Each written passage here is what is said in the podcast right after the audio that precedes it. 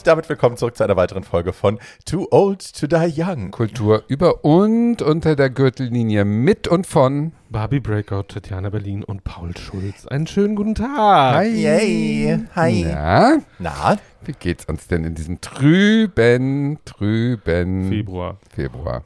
ist es Februar? Ja. Ich weiß nicht, da ja seit November das gleiche Wetter ist eigentlich. Ja, oder? Ist täglich grüßt das Murmeltier, es ist schon wieder grau. Hi. Ja. 50, 50, 50 Shades of Grey, my ass. More like 500. Ja, wir haben es echt hier schwer in Berlin, muss ich auch sagen. Also da Ja. beneide ich alle, die schon irgendwelche Schneeglöckchen sammeln und so. Ich habe noch keine gesehen. Ich beneide auch Leute, die mal Schnee hatten und es ordentlich gefröstelt hat. Ich weiß, das ist mit den Heizkosten jetzt alles nicht so opportun und so. Aber ich hab's ja lieber 15 Grad minus und dafür klaren Himmel, als Ein den Tag ganzen. Tag diese Ja. drei Grad, diese drei Grad warme Suppe. Ja, das stimmt. Mit ohne Dicht. Aber das bedeutet doch, dass wir heute den Auftrag haben, die Sonne in die Herzen unserer HörerInnen zu tragen. Ja, die, wir sind heute die Gruppe Wind, lass die Sonne in dein Herz. Ja. Ja. Ja, das sind wir. Und dafür haben wir genau das richtige Und wenn wir Thema. eins können, dann ist es doch sonnige Gemüter vorspielen. Naja, oder, oder, oder, windig, oder windig sein, das können wir auch gut. Gassy. Are you gassy? I'm not gassy. Musst du uns was erzählen? Aber wenn jemand hier rumfurzt, sind das die Katzen. Ne? Immer. Das müssen wir Immer. bitte dazu Immer. sagen. Ja. Na, Katzen, meine Katzen furzen ja nicht. Also Oh. wirklich einmal im. Jubeljahr. Aber ich war neulich auf dem Job, da hatte der Hund, der hat wohl regelmäßig Blähung und das ist halt wirklich toll, weil theoretisch könnte man furzen und es auf den Hund schieben, which I didn't do. Aber ähm, Da gibt Ich es glaube schon, dass die Besitzerin das oft macht. Von. Ja. echt? ja, dass die irgendwas hinten an den Po halten, Mikrofone oder Luftballons und so und der Hund furzt die voll. Da ist- gibt es ist- tausend Videos von. Ich liebe es, womit Senioren wie Tatjana bei TikTok ihre, Innen. ihren Algorithmus innen. füttern. Du, damit verdiene ich mein Geld. Toll. Worum TikTok, geht's denn TikTok heute? ist ja so ein wahnsinnig, na, wir sind ja schon mittendrin. Wir sind TikTok- mittendrin. Wir TikTok sind so ist ja so- Reality-TV. TikTok, ist ja so ein wahnsinnig intellektuelles Medium, dass man darauf mit furzenden Hunden Millionen von Zuschauerinnen generieren kann. Absolut, absolut, absolut.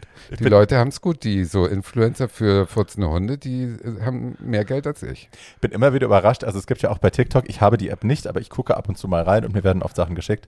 Bin immer wieder überrascht, dass die tatsächlich ja bei TikTok jetzt, ähm, das war ja bei YouTube, war, YouTube war eine ganze Weile sehr toxisch, weil die ganzen YouTuber sich gegenseitig so in Drama verstrickt haben und damit wahnsinnig viel Geld verdient haben. Und das war natürlich auch allen klar, also denen war das klar, dass das so funktioniert. Und das ist jetzt auf TikTok rübergeschwappt, dass man äh, versucht, komplexe Wahrheiten möglichst simpel und clickbaitig runterzubrechen und die dann in irgendwelche Reels verpackt, also in diese kleinen Mini-Filmchen, ähm, damit es möglichst viel Klicks generiert und dann viral geht, äh, möglichst reißerisch aufbereitet. Und es ist halt so eine Missinformation auf dieser Plattform, es ist Es unfassbar. geht nicht um Information. ich halte das aber sie Null. tun so. Ja, aber Also du- diese, diese Art von Influencer. Ich halte das ja Vergiss insgesamt für eine positive Entwicklung, weil, ich begründe das kurz, äh, die, die, die Missinformation und die Verkürzung solche Ausmaße angenommen hat, dass es eigentlich nur noch zwei oder drei Jahre andauern kann, bis wir, es sind dann halt keine 15-Sekunden-Filme mehr, sondern es sind reine Fotos. Und dann haben wir in die Ruhe. So, da ist ja. steht dann oben drüber Travestie oder das ist ein trauriges Gesicht und du weißt, So, alles klar, Travestie genau, ist problematisch. Travestie ist problematisch und traurig. ähm, und es, also weil die Aufmerksamkeitsspanne ist ja offensichtlich von einem 8-Minuten-Video von Michael Jackson jetzt bei 15 Sekunden TikTok. Alles andere wäre schon Überforderung, weil danach muss man ja was anderes machen. Ist die Queen eigentlich bei TikTok? Ähm, I'm pretty sure no. Also ich bin sicher, Harry und, und Gattin sind bei TikTok. Ja, glaube ich auch. Die sind bestimmt bei TikTok. Are they? Die also verkaufen bestimmt. ihr Kind. Ja. 100 Pro. Bei Twitter und sowas sind die ja bestimmt. Aber bei, Bei Twitter? Das sind nur, nur Pornosachen. Beim, auf meinem Twitter sind nur Pornos. Schatz, das liegt an deinem du- Algorithmus, mein Schatz. Du Ja. plauderst hier mal ein bisschen aus Und- der Schule. Ja, Wenn ganz schlimm. meinem Twitter sehe ich. Versaut. Also ich wusste Ja. nicht, dass Twitter so schlimm ist. Und ich glaube, du Well. bringst Twitter gerade mit OnlyFans durcheinander, aber egal. Nee, nee. Nee, dafür müsste ich Twitter- ja zahlen. Bei Twitter ist ordentlich Porno. Ja, aber aber halt auch nur, wenn du immer auf das Pornozeug klickst, dann wird dir mehr Pornozeug angezeigt. Wenn ja, du jetzt scheinbar. Beagles googeln Ich hab ja nichts anderes. Äh, Twitter nach, also nach Beagle-Accounts bei Twitter suchen würdest, würde das kommen. Ich gebe ein Berlin Gay und habe nur Porno. Berlin Gay Bareback. Großschwanz. Nicht mal. Ach so. Nicht mal. Also es ist wirklich wahnsinnig viel Sex und das hat mich gewundert, weil ich eigentlich gar nicht auf Twitter bin. Aber Äh, jetzt ja dann doch und mal geguckt habe schon. und es ist wirklich nur Sex und Gewalt. Aus Versehen. Ich habe mir aus Versehen ein Aus Twitter Aus Versehen ein- Versehen ein- bin ich ja. rücklings auf meinen Aber- So wie auf die. Gurke damals. Ja. ja. So, So, dann jetzt hast du aber Queen nicht nochmal. umsonst So, diese nicht tolle umsonst. Überleitung gemacht. Ich habe es Linda. versucht, sagen Ja, wir mal. Ich habe versucht, ganz darauf subtil. So hinzuweisen. die Königin der Überleitung. dass am heutigen Tage, und da sind die inner, inner, wie soll ich sagen, die innerlich überzeugten Monarchistinnen wie ich äh, feiern diesen heutigen Tage, weil es ist das 70. Thronjubiläum der Queen, die ja eine alte böse Hexe ist, aber immerhin 70 Jahre hat sie irgendwie durchgehalten und das ist schon Ausgesessen. Leave, Ausgesessen, leave Lizzie ja. alone.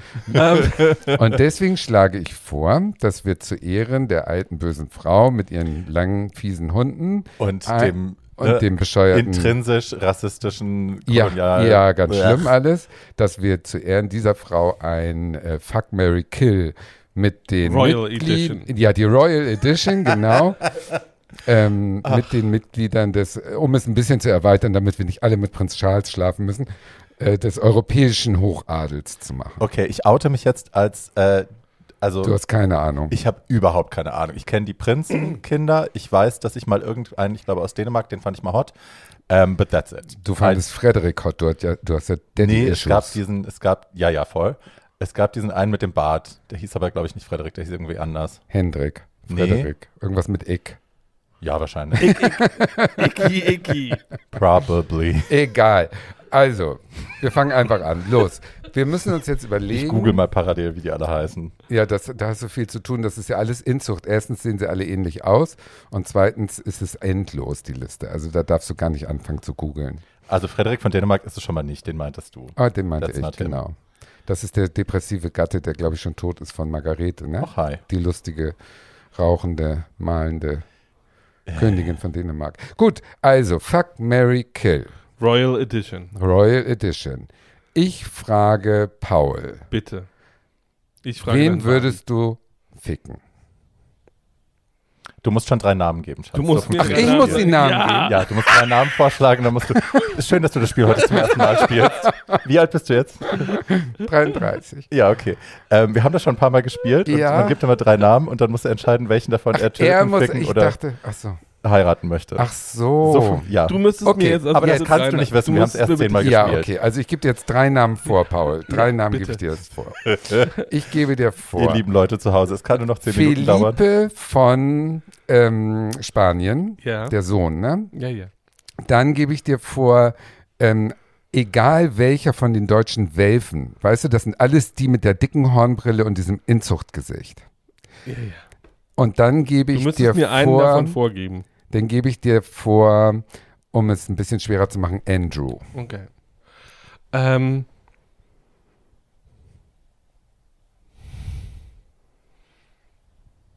Die Spannung steigt. also Andrew müsste, Andrew, Andrew müsste, glaube ich, sterben. Das wäre mir schlicht in der öffentlichen Ja, Diskussion zu ich glaube auch, anstrengend. das ist zu peinlich. Ähm, ich würde die, die Welfen, die würde ich dann würde ich dann heiraten, schon um Gloria von Ton und Taxis zu ärgern? Das ist nicht Ah. äh, Welfe. Ja, weiß ich, weil das ja nicht dasselbe Haus Ernst ist. August ist Ja, im ja. weitesten Sinne, glaube ich, Ähm, Welfe. Ernst, Ernst August würde, na, der Ernst August ist mir ein bisschen, na, wobei, wenn der, wenn der Vermögen hat und alt ist, würde ich den heiraten. Ähm, Das ist der Pinkelprinz, das ist ja, der ja, es findet sich ja immer irgendwo ein elektrischer Zaun. Ähm, Im Fall der Fälle. Das stimmt. Ähm, das ist gut. Ähm, und Philippe würde ich, glaube ich, der, Ja. wenn so ein bisschen jünger, so, das, Ja, also, äh, der ist noch sogar im fickbaren Alter. der ist, der ist noch deutlich im fickbaren Ja. Alter. Also da würde ich, glaube ich, ja doch, das Ja, ginge, glaube ich. Kann man, ne? So. Denke ich auch. Äh, schon to see the apartment. Ähm, ähm, so, ich äh, mache mal weiter mit Frau Breakout und sage Fuck Mary Kill, Harry, Auch so einfach. Charles. Das kenne ich auch keinen. Ist, Ach so, ich, gut. ich mache es jetzt für Das Sie einfach. Harry, Okay, Harry Charles oder William. Also, okay. Ähm, fuck Harry, weil hot. Because only fuckable in the bunch. Also ja. Rothaarig, du weißt, was es heißt. Na, es gibt ja auch Fotos. Also nicht, nicht vom Gemächt an sich, aber man kann ihn ja mit sehr wenig an. Gibt's ja, gab's ja, in Las Vegas. Ja, und der so. ist schon gut. Ja, ja, ja, kann ich alles gut haben. Ähm, ficken würde ich den Harry, heiraten dann ja den William eigentlich. Ja. Weil, ne, next in line und so ist er, ne? Ja, er ja. ist ja Ja, next in line. Genau. Dann kann man das Ganze ja abschaffen, sobald man an der Spitze ist. Ja, und der alte Charles muss dann leider über die Klinge springen. Barbie, die letzte Königin von England. Oh, ja, das würde ja, so die, schön die sein. alles abfackelt. Heute hat übrigens heute zum 70. Thronjubiläum hat die Queen Camilla schriftlich bestätigt, dass sie nach ihrem Tod auch Queen genannt werden darf. Das war bis heute noch nicht festgelegt, weil sie ja geschieden und bla. Und jetzt hat die Queen das einfach mal festgelegt und hat gesagt, sie darf Queen heißen nach meinem Ableben. Was natürlich eine Riesengeste dem Rottweiler gegenüber ist und alle Diana-Fans drehen durch. Der Rottweiler ist Camilla. Ich, Ah. denk- ich fand immer, Camilla sieht eher aus wie ein, Don wie, wie, wie ein Maultier. Oder? Ja, aber Also- Rottweiler hat sich eingeprägt. Ja, schön. Also wir Royalisten wissen, wer gemeint ist. You all are Ja. terrible people. Ja. Wieso? Ich habe die ganze Zeit The Crown geguckt mit dieser Camilla-Darstellerin, die ja dann den Oscar fürs beste Drehbuch für Promising Young Woman gewonnen hat und dachte die ganze Zeit, ja, Camilla, you wish you looked like that. Ja, you das, die Schauspielerin war gut. Die sah auch gut aus damals. Aber die echte Camilla natürlich nicht. Aber sie hat, äh, sie war kinky genug, den Charles sexuell abhängig zu machen und das war der Trick. So, ich mache jetzt mal auch was. Äh, ich habe jetzt mal gegoogelt, wie die alle heißen, because I really don't know. Und jetzt stehe ich dumm da, weil ich sie nicht Du bist kenn. ja eingetragene Royalistin. Ja. Ähm, so, Prinz Karl Philipp aus Oh. Schweden. Mhm. Ach, ja. Da wird Ja, sie ja, wuschig. ja. Dann haben wir Prinz Nikolai von Dänemark. Kenn ich nicht. Der äh, wurde viral, weil der bei TikTok, wo wir gerade diese Siehste, schöne Überleitung gemacht es. haben, äh, in den Outfits äh, rumläuft und das ist wohl viral auch dann gegangen. Okay. So, wir haben Prinz Nikolai. Ähm, und ist auch als Model schon gelaufen bei Dior. Ach, der mit, der, der mit den Segelohren. Ja, ja, ja, Der Ja. ist ganz, ganz heiß gerade, weil der Model ist. Ja, Und äh, ich weiß welcher. dann haben wir David Oyelowo, kennst du den? Äh, jetzt so ohne Zusatz. der nicht Schauspieler? Der ist Schauspieler und ist aber auch ein Royal Prince aus Nigeria. Okay. Ich zeige ihn nochmal, weißt du, wie der aussieht? Nein, aber hört sich Der ja Hauptdarsteller gut an. aus Get Out. Also wenn das der ehemalige Tennisspieler ist, der deutsche Wurzeln hat? Nee. Nein. Okay. Da gibt es nämlich auch so einen. Gut, okay, also. Ich weiß jetzt nicht, wie sie aussehen, aber du entscheidest schon mal. Ja, Okay. Zeig mir nochmal den letzten. Den letzten musst du mir nochmal zeigen. Aber Karl Philipp, ich muss sagen, als Karl Philipp geboren wurde, der ist ja jetzt so vielleicht Mitte 30, da war ich, Also obwohl ich erst 33 bin, ja schon auf der Welt und habe ähm, äh, geschlechtsfähige Gedanken gehabt. Und okay, ja, mhm, alles Ich klar. finde, das, ich Und finde Prinz die Nikolai, weißt du auch, wie der aussieht? Naja, da weiß ich. Okay. ich Ich weiß finde, nicht, ja. geschlechtsfähige Gedanken ist Ich, auch ich denke so, an ha Harkonnen. Darf ich nicht mal bitte Harkonnen, zu Ende ich reden? finde? Aber ich finde, geschlechtsfähige Gedanken wäre ein schönes T-Shirt. Geschlechtsfähige Jetzt hört ihr auf, Gedanken hier mir schon wieder Merch ich, aufzuzwingen. Ruhe jetzt. Da habe ich gesagt, der wird ein Stück. Das habe ich übrigens auch Oh. bei dem zweiten Sohn von Boris Becker gesagt, als er geboren wurde. Ich wusste, das werden super attraktive Männer und ich hatte bei beiden recht. Ähm, Karl Philipp sieht toll aus und äh, hat tolle, schleimig an die Stirn gepappte Locken und sieht super aus, finde ich. Den würde ich auf jeden Fall heiraten. Den finde ich richtig heiß. Und das androgyne Segelohrmodel aus Dänemark, den würde ich mir, wenn ich mal in so einer Twink-Stimmung bin, nicht von der Bettkante stoßen, aber das ist natürlich so ein Ding, da stößt du dir das Becken blutig, ne? Da ist ja nichts dran. Aber egal. Oh Gott. Und den sehr, sehr sympathischen, hochadligen Schauspieler aus Nigeria, den müsste ich leider irgendwie, äh, um an das Vermögen zu kommen, vergiften. Insofern kill. Der hat noch gar nicht so viel Vermögen, aber er ist ein großartiger Schauspieler. Naja, ein bisschen mehr als ich hat er bestimmt.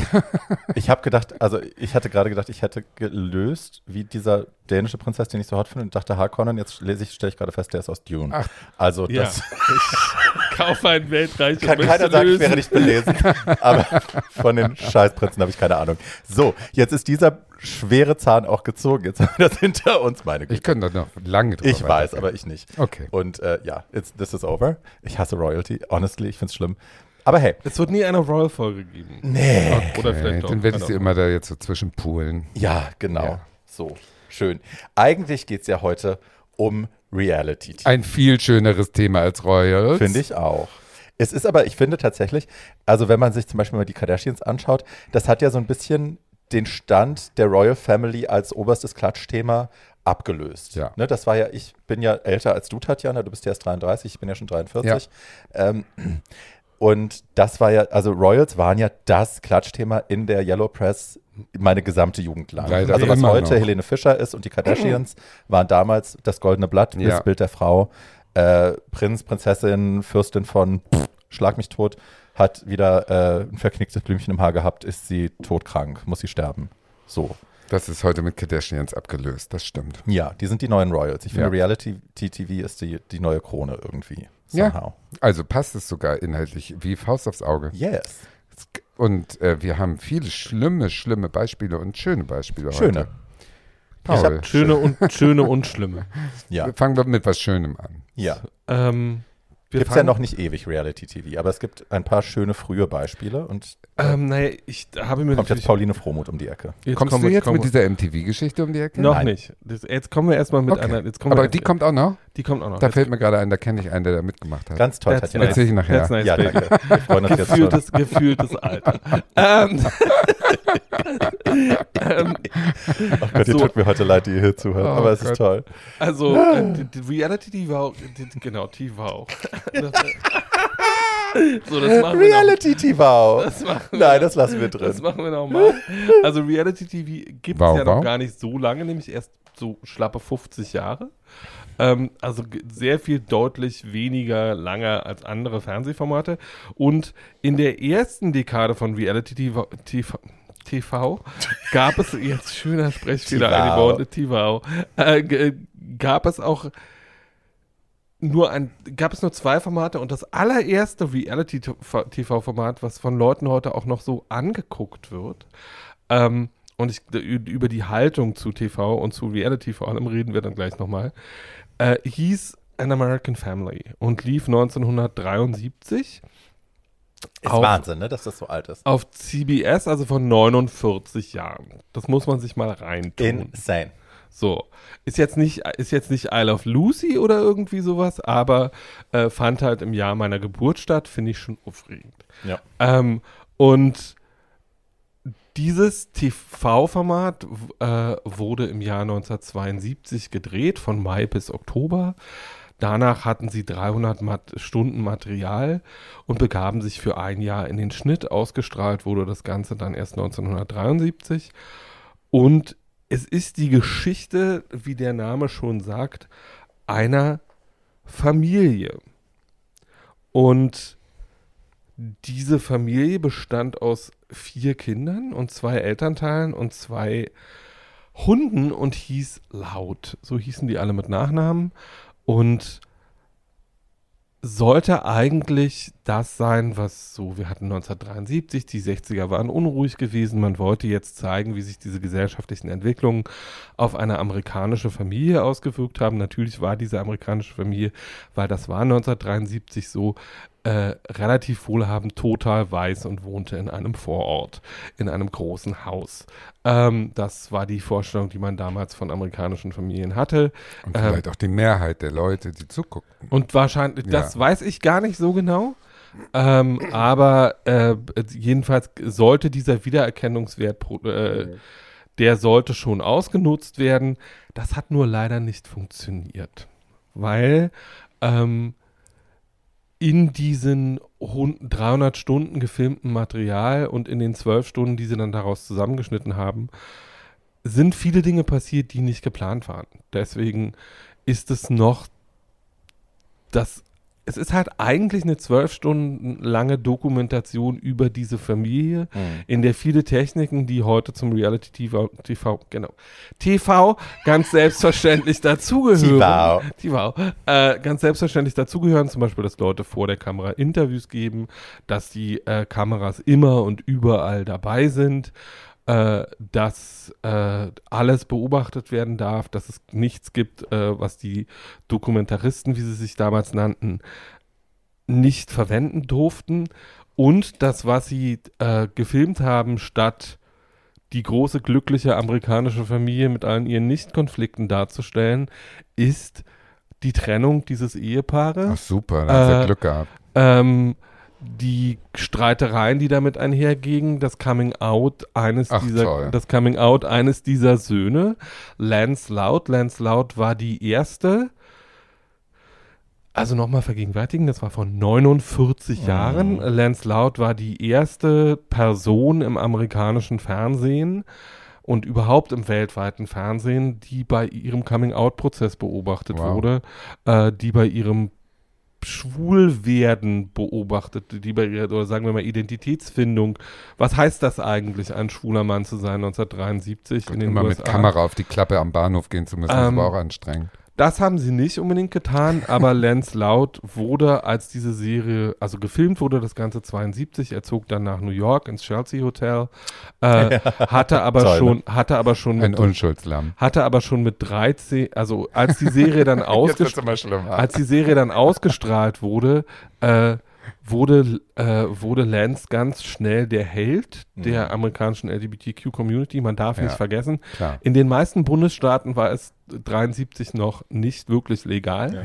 Ähm, und äh, da wurde eine Kultur gezeigt, ähm, die ganz aufregend war für viele Leute. Also dieses Auseinander, diese, diese, als nach der Ausstrahlung äh, dieser Serie gab es unglaublich viel Kritik, weil es halt das Auseinanderbrechen der amerikanischen Natürlich. Familie Mhm.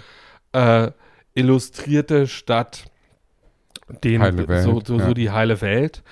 Ähm, und Lance begann dann nach der Ausstrahlung der Serie, also ich glaube schon nach Folge 3 von 12, eine intensive Korrespondenz mit Andy Warhol ähm, und sagte ihm immer, er hätte viele, der war damals 15, muss man dazu gestehen. Mhm. Der hätte viele schöne Filmideen und irgendwie das hier wäre mit, das hier stimmte übrigens an seiner Kunst alles nicht und so. äh, und Wall hat Heute würde sie einen Podcast machen. Wall, Ja. wahrscheinlich. äh, Wall, hat ihn.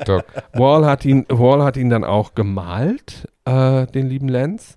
Und Lenz wurde in seinen 20ern, weil es gab, äh, nachdem das ein, das gab zwar unglaublich viel Kritik und die waren auf dem Timecover und so, aber es war auch ein riesiger Quotenhit und es wurde breit besprochen Mhm. und es wurden viele Dinge gezeigt, die äh, bis dahin noch nie im amerikanischen Fernsehen zu sehen gewesen waren.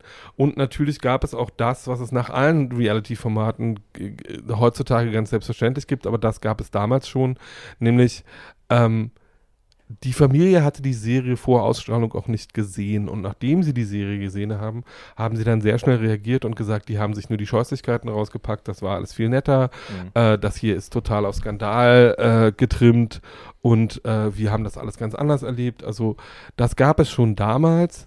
Um bei Lance zu bleiben, der wurde ein gründete eine Band, zog ins Chelsea Hotel, befreundete sich mit allen möglichen äh, Leuten aus der Factory und mit Warhol, war für 20 Jahre ein äh, relativer Fixpunkt, hatte zwei Bands, äh, äh, war mit Debbie Harry befreundet und so ähm, und wurde dann äh, relativ gut beleumundeter Entertainment-Journalist für LGBT-Themen, also hat für den Advocate geschrieben und für Out geschrieben und für die Village Voice geschrieben und, und, und, und, und.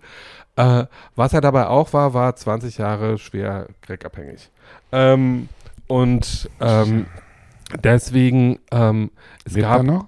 Nee. komme ich gleich zu. so. Es gibt ein, es gibt ein Nachfolgeprojekt zehn Jahre später, da haben die Filmemacher die Familie äh, Mitte der 80er nochmal besucht und interviewt. Und dann gibt es einen letzten Film in dieser Reihe, An American Family, der ist von 2001 ähm, und äh, heißt Lands Out ähm, und ist die das letzte Jahr im Leben Oh. von Lance Loud, weil der war dann nicht nur HIV-positiv, sondern hatte äh, auch durch seinen viele Jahre andauernden Drogenkonsum oder andere Dinge ähm, sich eine schwere Hepatitis C zugezogen ähm, und diese Komorbiditäten haben dann 2001 dafür gesorgt, dass er mit 50 gestorben ist. Dieses letzte Dokum Dokument, das ist eine Stunde lang, das kann man auch auf YouTube ansehen, wir packen es in die Kommentare, ähm, ist sehr anrührend, weil das halt ein sehr ein älterer schwuler Mann ist, der ein sehr reiches Leben hatte und der viele tolle Freunde hat, ähm, der mit seinem Leben ganz selbstverständlich abschließt. Nicht ohne, ohne zu sagen, dass es nicht, äh, dass es jetzt nicht scheiße ist und dass er keine, dass er nicht Dinge bereut oder irgendwie sowas, aber das darf man, man darf nicht vergessen, das war mitten in der AIDS-Krise. im Prinzip noch. Ähm, und war eine Illustration für viele Leute, wie Lance war immer das gewesen, woran sich Amerika wie sich Amerikaner schwule Männer vorgestellt haben. Und wenn man den heute ähm, in diesen äh, Folgen nochmal sieht, der schminkt sich, der äh, Nagellack. Nagellack trägt Ja. aufregende Klamotten, diskutiert mit Leuten wie She's Ken, queen. äh, diskutiert Mhm. mit Leuten wie Candy Darling über Geschlecht und, Mhm. und was dann das jetzt genau bedeutet und äh, war auch eine war auch eine Modeikone und so. Ähm, aber hat halt, hat halt und war ein wirklich begabtes kleines Kerlchen. Aber es wurde auch gezeigt, dass der in dieser Familie eigentlich relativ okay aufgenommen Ja. worden ist mit seinem Coming Out. Also es war auch ein Fernseh-Coming Out, Ja. was nicht unbedingt hundertprozentig problematisch war, sondern vor allem seine Mutter, Pat, die nach seinem Tod äh, ein Buch über ihn geschrieben hat und erst letztes Jahr gestorben ist mit 96. Also die, die sind beide, die Eltern sind beide uralt geworden. Äh, der Vater ist äh, 2017 gestorben mit 98 und die Mutter ist letztes Jahr gestorben. Ähm, und von den Kindern leben noch drei. Und die sind für Leute nicht unserer Generation, sondern noch eine Generation früher ähm, immer noch riesige Stars, weil das ein unglaublich einprägsames Erlebnis war und eine monatelange, Dis monatelange Diskussion in den amerikanischen Medien. Und weil es das erste Mal war, dass ein schwuler Mann einfach auch vor den Kameras das sein Ja. durfte, ganz einfach, Ja, was er war. Selten. Ja. Ähm, Nicht geschrieben, nicht klischeebelastet, Ja. sondern einfach Glück gehabt, authentisch. dass sie die Familie gesucht haben. Und Ja. was haben wir? Die Fußbräuchs. Man da, du, ich weiß, die Transparenz meinst du? Ja. Nein, Achso, diesmal meinst du wirklich die Fußball. die wirklichen Fußbräuchs. Man kann, äh, ich habe das, ich habe ja Visible, glaube ich, schon mal besprochen oder Mhm. zumindest erwähnt im Podcast. Da gibt es auch sehr schöne Ausschnitte aus in American Family und auch nochmal Interviews mit der Mutter später. Ähm, da kann man das auch nochmal schön nachempfinden und ein bisschen im Raffer, im Zeitraffer sich angucken, auch seinen Impact ähm, und wie er so war. Ich packe das auch in die Shownotes. Ich liebe die sehr. Ähm, Der ist halt, der ist halt eine sehr beeindruckende Person. Ja, ja. Was ich, also wa- was wir jetzt noch nicht so besprochen haben, der große Aufschrei war ja damals nicht nur, dass der Fall, der, Amer der Zerfall der amerikanischen Familie jetzt auf dem Bildschirm und so, sondern auch ähm, ein Teil des Aufschreis war, um Gottes Willen, wie trivial ist das? Wo kommt unser Fernsehen jetzt hin? Äh, wir haben früher ging es hier um Familienwerte und um saubere Unterhaltung, clean American Jokes und Fun und so. Und jetzt plötzlich äh, halten wir einfach drauf, wie Leute ihr Leben. Leben leben. Wie trivial ist das? Wie dumm ist das? Ähm, das ist der Anfang vom Ende quasi. Genau, Das sagt man all, heute ja all auch noch. diese, all diese Argumente gab es natürlich schon. Was es Mhm. auch gab, war eine große, sehr schnell und sehr intensiv geführte medienrezeptorische Diskussion darüber, ob das Realität ist. Hm. Weil ähm, es haben sich dann unglaublich viele Medienwissenschaftler damit beschäftigt, ähm, ob man Leute überhaupt filmen kann und sie wissen, dass da eine Kamera Das ist. ist ja wie Das ist die Ähm, Zoologie. und das ist- war bei den, Moment, war bei den so, so und ob man Leute überhaupt beobachten kann, ohne Ja. dass sie wissen, dass wenn sie wissen, dass sie beobachtet werden, ändert sich automatisch ihr Verhalten. Das heißt, dass sie performieren dann für die, äh, performieren, äh, sie spielen dann für die Kamera ähm, und verhalten sich nicht mehr natürlich. Ja. Ähm, so die Antwort, die das aktuelle Reality-TV darauf gefunden hat, ist, dass einfach überall Kameras sind, die man nicht mehr sieht. Ähm, und die Behauptung ist, dadurch verhalten sich Leute dann natürlich, ich wage das zu bestreiten. Natürlich nicht. Wir Also ich habe ja selber schon viel sehr gut gemacht. Und ähm, der, also ich habe ja, ich glaube, mein erstes Reality-Format habe ich wahrscheinlich gemacht mit, weiß ich nicht, kurz, kurz nach 20 oder so. Ähm, das war damals Gunther Gabriel. Ich mache Umstyling für Gunther Gabriel. ist auch furchtbar. Äh, ich war, ja, das war so, ich komme gleich noch zu Queer Eye, aber das war so ein ähnliches, eine ähnliche Idee. Also eine Tunte äh, wird auf den alten bösen Mann angesetzt und sollte mir jetzt irgendwie innerhalb von einem Tag oder zwei Tagen äh, zum Friseur neu einkleiden und dann ein bisschen Knigge beibringen und so. Äh, dass man halt nicht Fotze sagt und so, wenn man mit der Frau gegenüber sitzt. Also Sachen. Ähm, oder du bist aber fickbar oder so, dass das jetzt nicht unbedingt ein Kompliment ist. Das sollte ich ihm alles erklären. Und das war das erste Mal und dann habe ich ja über die Jahre äh, immer verschiedene Formate dann gemacht und es hat eine ganze Weile gedauert, bis ich vor der Kamera natürlich geworden bin. Also die Aufregung, vor der Kamera zu sein, das Gefühl, sich produzieren zu müssen, äh, irgendwas darstellen zu müssen, was dann likable ist oder wo die Leute drüber lachen oder was der Vorstellung von mir selbst im Kopf entspricht, wie ich in der Öffentlichkeit gesehen werden will und so. All das sind Dinge, die man das ist Trial and Error, das muss man falsch machen, damit man es später richtig machen kann. Und dafür brauchst du verschiedene Chancen. Es gibt, glaube ich, keine Leute, die, oder ganz wenig Leute, die sofort vor der Kamera natürlich sein können und sie selbst sein können. Erstmal ist das ein Prozess von, oh, so will ich aber nicht. Interessante, interessante Frage, ob jemand, der sehr früh in diese Formate reingerät, also ob die Kinder der Kardashians, ob die überhaupt noch ein Bewusstsein dafür haben, was natürliches und was unnatürliches ja, ich glaube schon. Ähm, äh, Beispiel sind die Töchter der Geissens, die ja auch seit gefühlt äh, Jahr eins ihres Lebens von diesen fürchterlichen Eltern in dieser fürchterlichen Serie weiter durch die Lande getragen werden vor den Kameras. Die haben jetzt beide gesagt, sie wollen raus aus dem Format, weil sie jetzt mit 17, 18 ähm, das Gefühl haben, dass sie äh, ausgebeutet werden und dass das alles sich nicht gelohnt hat und so weiter und so fort. Also ich glaube schon, Hm.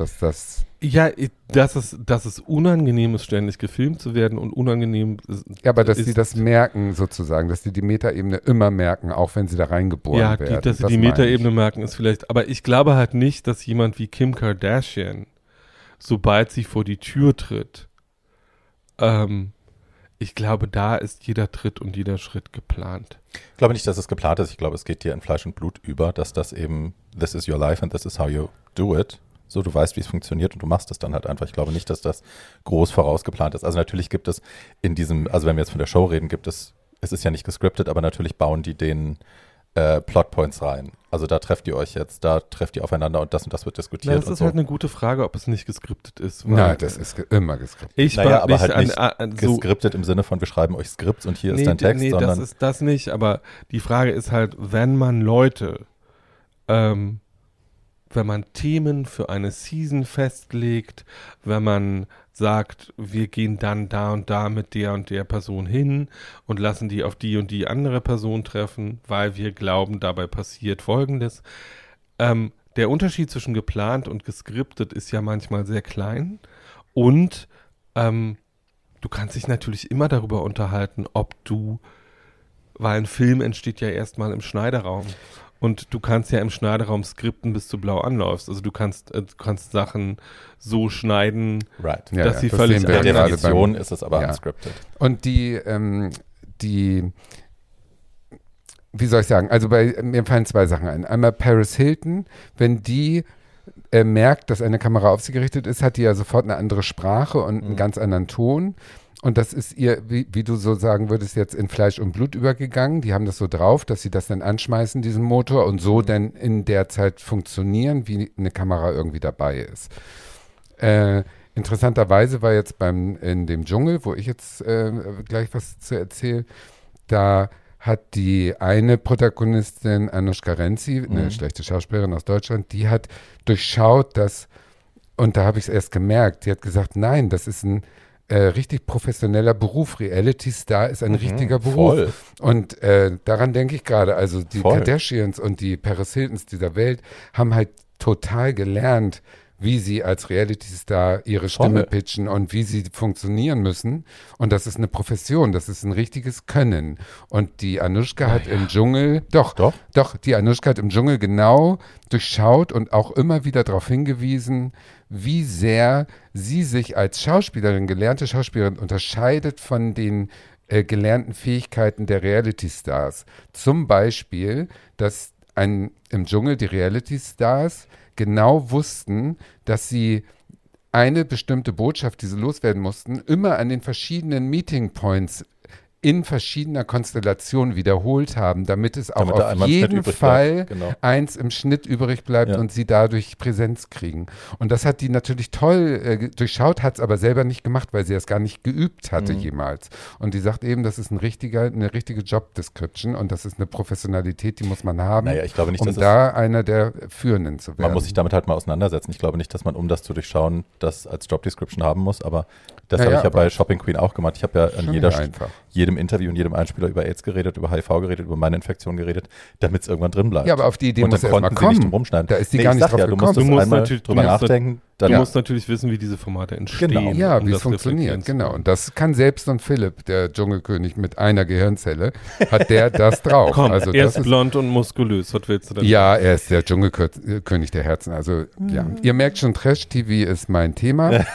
ähm, deutsches und Trash-TV, I ähm, love deutsches äh, Trash-TV. Also, ich bin da wirklich. Ähm, ich gucke äh, relativ viel, obwohl ich es natürlich verachte, logischerweise. Ich würde nie, nie würde ich selber damit machen. Aber warum nie. guckst du es denn, Liebes? Ja, das erkläre ich jetzt. it. Nee, das erkläre ich gleich. Aber die. Du hast Diese- doch selber auch schon Trash-TV gemacht. Ich? Ja. Was? Am Zeltplatz? Das war doch kein Trash-TV, das war Spiegel-TV.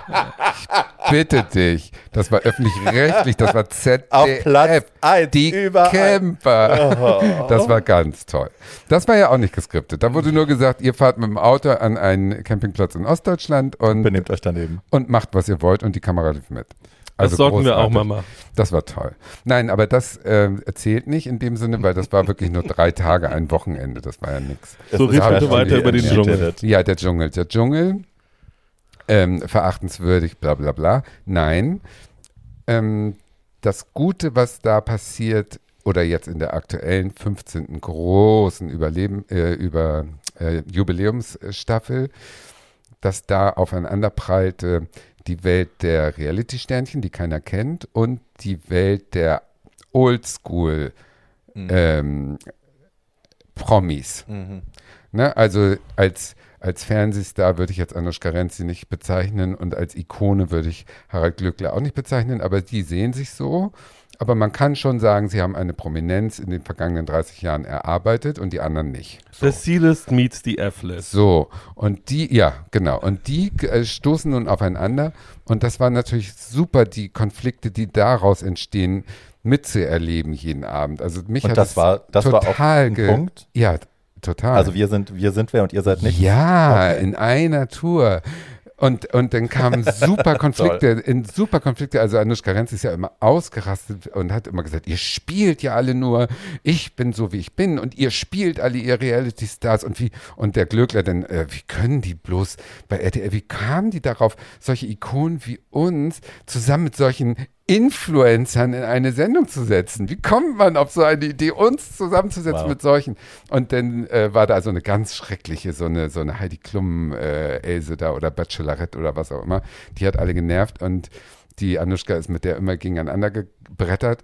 Und dann gibt Anushka also so ein Interview und die steht so drei Meter hinter ihr, aber eigentlich außer Hörweite, dachte Anushka, aber die hat alles gehört. Und Anushka sagt also, ja, und diese Influencerin hier, die nerven und diese, das, wie kann man die mit so einer Schauspielerin wie mir, also das ist, und dann schreit die von hinten, die das gehört hat, ne, dann schreit sie so, ja, Anushka, dumm gelaufen war und eben waren wir in derselben Scheiße in der Wette zusammen. Jetzt bist du doch mit mir hier zusammen in derselben Dschungelscheiße. Dumm gelaufen für dich, du Star, hä? Und so. Und da kam natürlich richtig Zunder. Und da hatten die recht. Okay. Das war toll. Also sowas mag ich gerne. Und ich mag auch gerne, wenn die Fassaden denn bröckeln. Also Mhm. gerade bei Glöckler im wahrsten Sinne des Wortes. Das war ja wirklich also, der Arme. Aber wenn er dann da zum Schluss liegt und begreift, dass nicht für ihn äh, alle Stimmen sind, sondern andere ihn überholen und dann wie so aus einem Luftballon sämtliche Energie und sämtliches Selbstbewusstsein rausströmen und er nur noch irgendwie Emotionen zeigen kann, wenn er einen Brief von seinem Hund kriegt. Also der arme Mann. Das ist natürlich richtig Wow. bitter. Und diese Tragik äh, so ungefiltert zu sehen, das ist mein Vergnügen bei diesen Trash-Formaten. Dazu gehört auch Promis unter Palmen oder äh, Kampf der Reality Stars. Das ist ja immer dasselbe, wo sie äh, Leute, die sich äh, hoffentlich hassen, auf engen Raum bei äh, schlechter Versorgung zusammen Mit viel Alkohol. mit viel Alkohol, genau. Und Hunger. dann noch so Bums-Leute dazwischen und so Hunger und also ich meine, ich glaube wirklich, dass dieses Hunger und Entbehrung ist im Dschungelcamp am stärksten. ja, bei den anderen lassen die die halt einfach unter der Sonne mit Alkohol volllaufen und dann. Das ist das Promis unter Palmen-Prinzip, Ja. aber dieses ähm, Kampf der Reality Stars findet ja in einem völlig verdreckten Haus in Bocholt oder so statt. Und das Ew. ist äh, also auch relativ schäbig. Die müssen auch selber ihre Dosen Raviolis da kochen und so. Das ist auch richtig eklig vom Setting her. Okay. Also das ist auch nicht so einfach. Ist das Und- das mit den Paaren Ja, oder ist das, das Sommerhaus der Stars? Nee, das ist das mit den Paaren. Okay. Und das ist schon schwierig und jetzt äh, setzen sie ja noch einen Druff. Jetzt kommt bald irgendwas mit, ähm, dass, dass getrennte Ehepaare, die seit geschieden sind, wieder zusammengezwungen werden und in Paarspielen um äh, das Geld kämpfen müssen. Also zum Beispiel macht er jetzt mit Jenny Elvers und dieser Alex. Weißt du, die waren ja. Ach, nein. Ja, ja, ja. Solche Paare kommen. da. Nein. Ja, und dann. Big Brother Alex. Ja, ja, ja. Und dann, so Nein. im Tri äh, dann müssen die in einem Bett schlafen. Die kriegen, die kriegen, Schulz du, kriegen, die kriegen jetzt so, die kriegen so ein Doppelbett jetzt in, muss es- ich muss es müssen kurz- in einem Bett. Ich muss es kurz erklären. Die sitzt hier und rollt, also könnte gelangweilter nicht schauen, angeekelt, rollt sie die Augen, hat die Lippen geschürzt, so ein bisschen zickig und ist so, oh, Nein!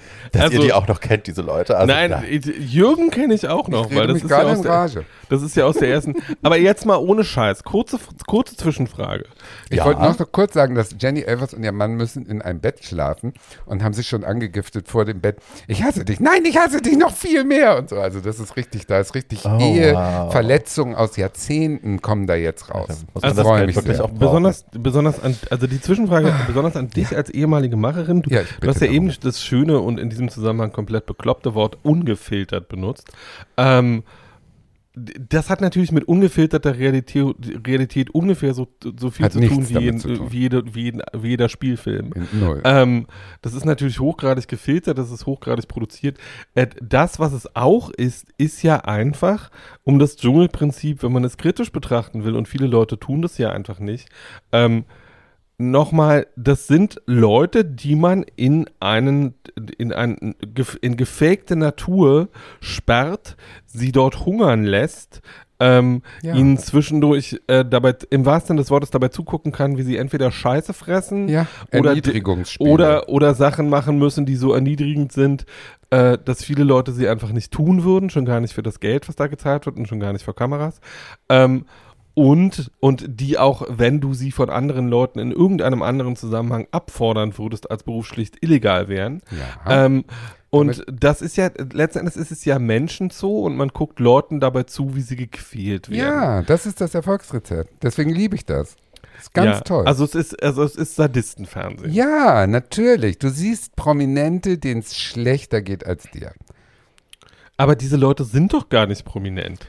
Also naja, prominenter als prominent ich. genug, um da eingeladen zu werden. Ja. Also, Also, obwohl Manuel. äh, Wir stellen, die, Wikinger- wir, wir naja. stellen die Frage mal anders.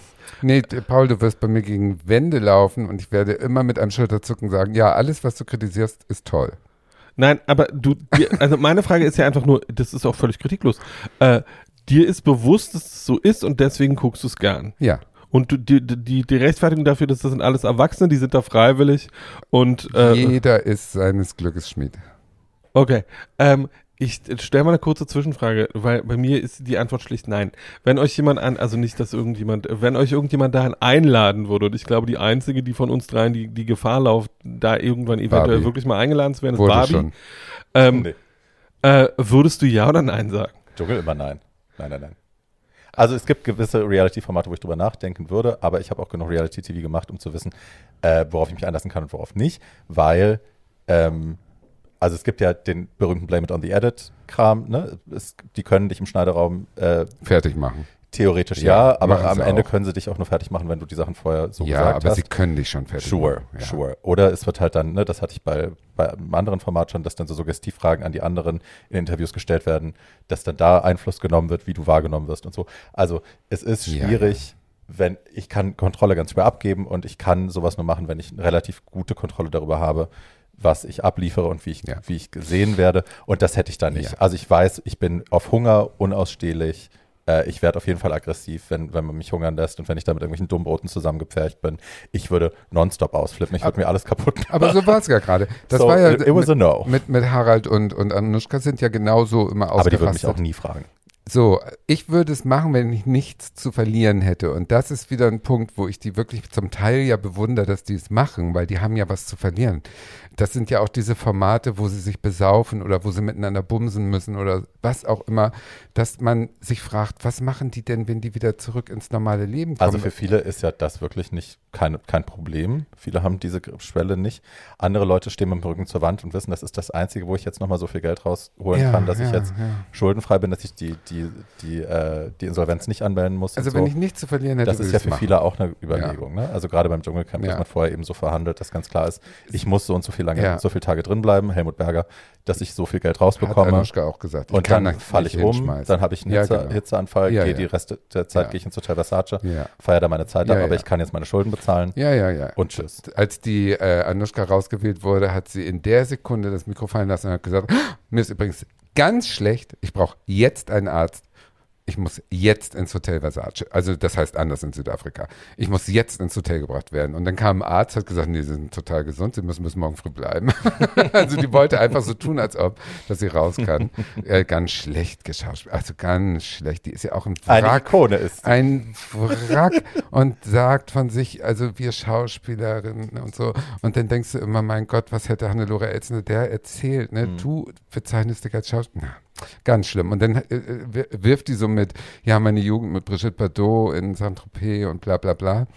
Und dann erzählt so ein Manuel Frickinger, und das ist wieder auch eine Figur, die eine große Entdeckung war, ein völlig unbekannter kleiner Schwuler von Prinz Charmings äh, äh, früh rausgewählten äh, äh, Schnittfutter, den haben sie da irgendwie reingesetzt. Und das ist so einer, und diese, diese Art muss man, glaube ich, haben, der ging völlig unbedarft da rein, im Sinne von, der war zu blöd, sich zu verstellen. Der war einfach so auf einer so eine, so eine naive, reine Liebe auch, ne? Seele, Ja, so, ist ja so ein lieb. ganz braver, lieber, mit ganz schlimmem äh, schwäbischen irgendwas Akzent.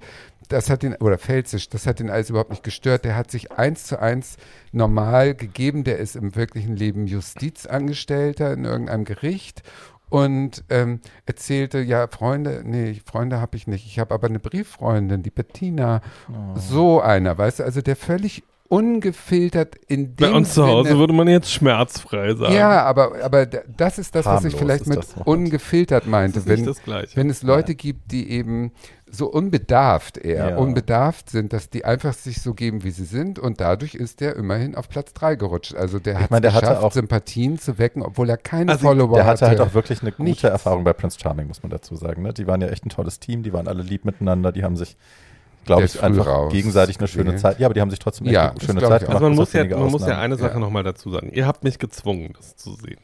Nein, Ähm, du hast gesagt, du machst das. naja, er hat es gemacht. Sagen ich habe wir es, so. ich habe es, es gab, Entschuldige dich nicht vorher. Nein, es gab Erzähl eine längere, einfach. nein, nein, sondern ich hatte das ja seit der ersten Staffel nicht mehr gesehen. Yes. Äh, die Vor erste 18 Jahren, 15 Staffeln her. Die, die, die erste Staffel habe ich damals geguckt, weil ich Sonja Zietlow und Dirk Bach damals sehr amüsant fand. Ähm, und, äh, äh, das, und das sehen und verstehen wollte, das ging mir bei der ersten Staffel von Big Brother genauso. Nachdem ich es gesehen und verstanden hatte, äh, Nie wieder. ja, äh, habe ich es nie wieder gesehen, muss man ja auch nicht, weil man ja irgendwie einmal, äh, wenn diese Sachen laufen, durch sein Facebook scrollen kann und dann Bescheid weiß. Das, man Kommt ist, zum Punkt. so, und das, was ich, das, worüber ich mich, es ist natürlich deutlich schlimmer geworden, als es in der ersten Staffel war. Also Ja. es ist, die Prüfungen sind, sagen wir mal, Ja. von etwas, was ich ansatzweise widerwärtig fand, zu, zu etwas gemacht, wo ich einfach nur, nee, ihr Lieben, da, Ja. also irgendwie so, da ist mir egal, wie viel Essen oder Geld ihr mir anbietet, nie im Leben. Ähm, und äh, das, was ich daran, also jemand wie Anushka Renzi, wenn sie denn mal, wenn sie denn äh, ernsthafte Schauspielaufträge möchte und sei es nur, keine Ahnung, für irgendeinen so Dreck im ZDF äh, oder äh, fürs Traumschiff oder so. Ja, ja. Ähm, äh, das kann sie sich jetzt natürlich erstmal für mindestens zwei Jahre in die Haare schmieren. Das weiß sie, sie auch. Das Äh, hat sie auch erzählt und thematisiert. Sie hat ja gesagt, für euch ist es super, hier König zu werden oder Königin, weil ihr könnt danach in dieser Reality-Schiene weitere Aufträge ergattern. Mir bringt es gar nichts. Ich kriege keine weitere Rolle dadurch, dass ich hier König oder äh, dass ich hier Königin werde. Ich bin nur hier, weil die Gage mich jetzt finanziell rettet, weil ich zwei Jahre nicht verdient habe. Das hat die die ganze Zeit eins zu eins deutlich gesagt. Ja, und da gibt es ja viele Fälle. Und das fand ich Pete wieder Burns, Celebrity Big Brother Ja. UK. Pete Burns hätte, hättest du den früher gefragt, hätte der dich angeschissen, Ja. hätte gesagt, bist du bescheuert? Nie im Leben gehe ich so, so ein Dreckding. Dann war die Sache mit seinen Lippen, die hatten ja den falschen Lipfiller injiziert. Das Ja, hatte sich entzündet, kam ihm aus jeder Körperöffnung raus, die Lippen sollten amputiert werden. Dann hat er einen Arzt gefunden in der Türkei oder in Italien, in Italien, der äh, das reparieren konnte, aber es waren halt irrsinnig kostspielige, Ja. tausende Der brauchte Eingriffe. Geld.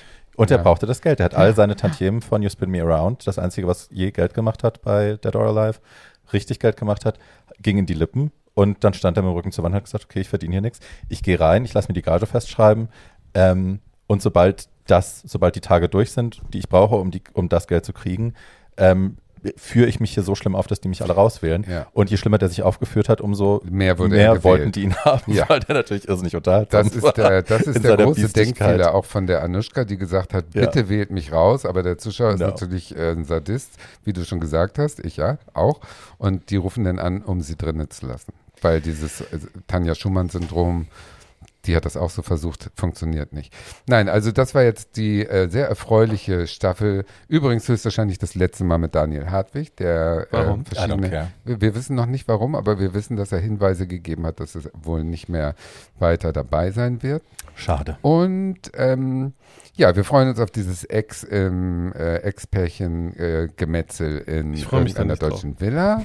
Und wir freuen Die uns Gewitterziege da drüben, ich auf, wir freuen uns auf weitere Folgen. Promis unter Palmen wurde ja eingestellt wegen, und da müssen wir jetzt mal eigentlich. Nein, da Katie- müssen wir nicht drüber Nee, müssen wir nicht. Nee, Katie, müssen wir nicht. Nee, nein, nein, müssen nein, wir nicht. Es gab einen Riesenskandal. Ja, ja. Und Kannst jetzt gibt es die ganze Sendung raus. nicht mehr. Na, pff, nein, das ist Teil der Reality-Szene.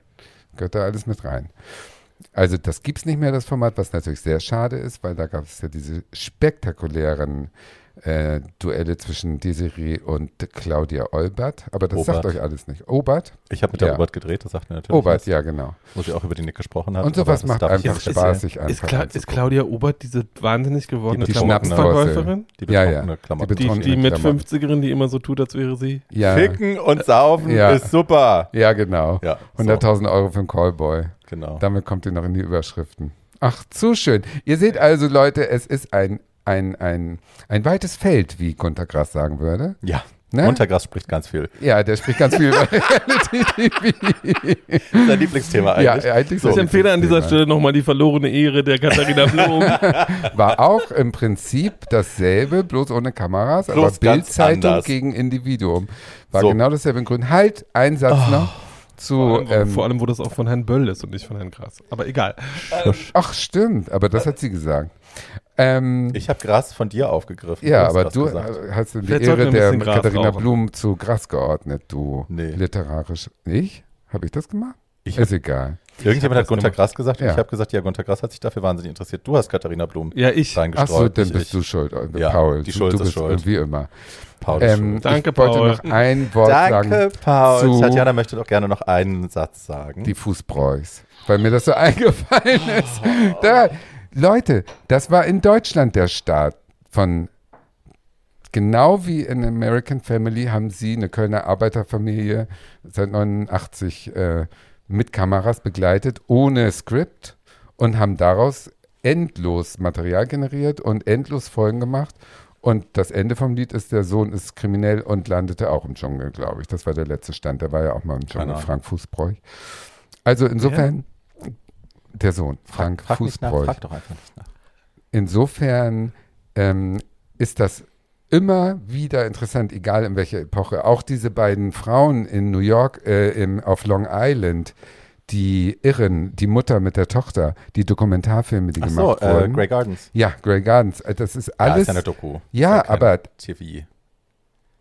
Ja, aber jetzt stell dir vor, die hätten das als wöchentliche Ja, ja. Folge gemacht. Ja, es ja. wäre hochinteressant, sowas anzugucken. Ich will immer nur erklären, warum mich das so Dann fasziniert. wäre Little Edie wahrscheinlich heute noch ein noch größeres Idol als Die das wäre ein totaler Star Die wären geworden. su Superstar. Aber halt geworden. schlimm. Also das Ja. wäre ja dann schiefgegangen. Die hätten sie dann vermarktet, da hätten sie dann irgendwie einen Book-Deal und einen Dies-Deal und eine Kleidungslinie und so. Headraps von Little Edie approved, bla. This is the best costume to wear for the day.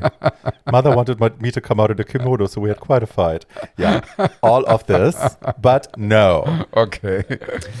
Ich spreche Ah. jetzt mal über schönes Reality-TV. Es gibt ja auch Reality-TV, Ich bin gespannt. was ganz, ganz toll ist und äh, einen Mehrwert hat und was man gucken kann, ohne einfach nur ähm, Trivial-Porno, äh, Fremdscham-Porno zu betreiben. Die Rede ist äh, von Queer Eye und äh, das sind zwei Teile jetzt quasi, weil das Originalformat hieß ja noch Queer Eye for the Straight Guy ähm, und war deutlich anders eigentlich. Also es gibt natürlich ganz viele Parallelen zum heutigen Format, das ihr alle kennt, mit Jonathan Van Ness und Konsorten auf Netflix. Aber das Original war nochmal anders und auch nicht so schön wie das, was heute ist. Ähm, das Original gab es 2003 bis 2007, äh, wurde auch von Bravo produziert, also auch wie, also lief auf Bravo, so wie ähm, viele andere Reality-Formate auch, die man heute noch guckt, auch die Real Housewives und so, ähm, fallen da drunter. Ähm, und wie der Titel schon verrät, Queer Eye for the Straight Guy, ging es vor allem darum, ähm, dass schwule Männer einem Hetero-Mann helfen sollten. Ähm, das Ganze basiert auf einer Idee von David Collins, äh, einer der Producer, die, ähm, der war in einer Galerie und äh, stand da rum und hat da irgendwie Bilder angeschaut und dann stand neben ihm ein Pärchen, ein Heteropärchen und die Frau hat ihren Mann rund gemacht, wie unkultiviert er ist, wie blöd er ist, wie schlimm er aussieht und was das überhaupt soll, dass er, dass sie sich mit ihm in der Öffentlichkeit zeigen muss. Was so. heterosexuelle Frauen so sagen. Was man eben so macht, wie die Fußbräuchs. Ne? So, ich habe es nie gesehen, I'm just guessing. Die waren nicht so reflektiert. ja. Und äh, dann kamen einfach so kamen drei schwule Männer um die Ecke und haben sich äh, quasi den Mann gegriffen und haben gleich mal gesagt, also pass auf, so machst du und das kannst du besser machen und das kannst du auch besser machen und jetzt ne, stellst du dich mal anders hin und redest mal anders und sowas sagst du halt jetzt auch nicht mehr. Und äh, der hat also ein, ein Quick Tutorial quasi bekommen, wie man ein weniger schlimmer heterosexueller Mann sein kann. Und das hat den Producer David Collins eben auf die Idee gebracht, ähm, daraus ein Fernsehformat zu machen. Und äh, also ja, in der Pressemitteilung haben sie gesagt, es geht darum, die Distanz zwischen Heteromännern und schwulen Männern abzubauen. Ähm, und es ist keine Makeovers-Show, sondern eine Make-Better-Show und also ne, schmissige One-Liner, die man da so behaupten Publicity kann. Genau, Sprech. Blödsinn. Am Ende des Tages, äh, also alles basiert in New York City, in Manhattan, ähm, waren es fünf relativ klischeebelastete Ja. Schwuchteln so. Einer war ein bisschen dunkler, alle anderen waren sehr weiß. Ähm, die da auf die äh, heterosexuellen Männer losgelassen wurden, um ihr Leben besser zu machen.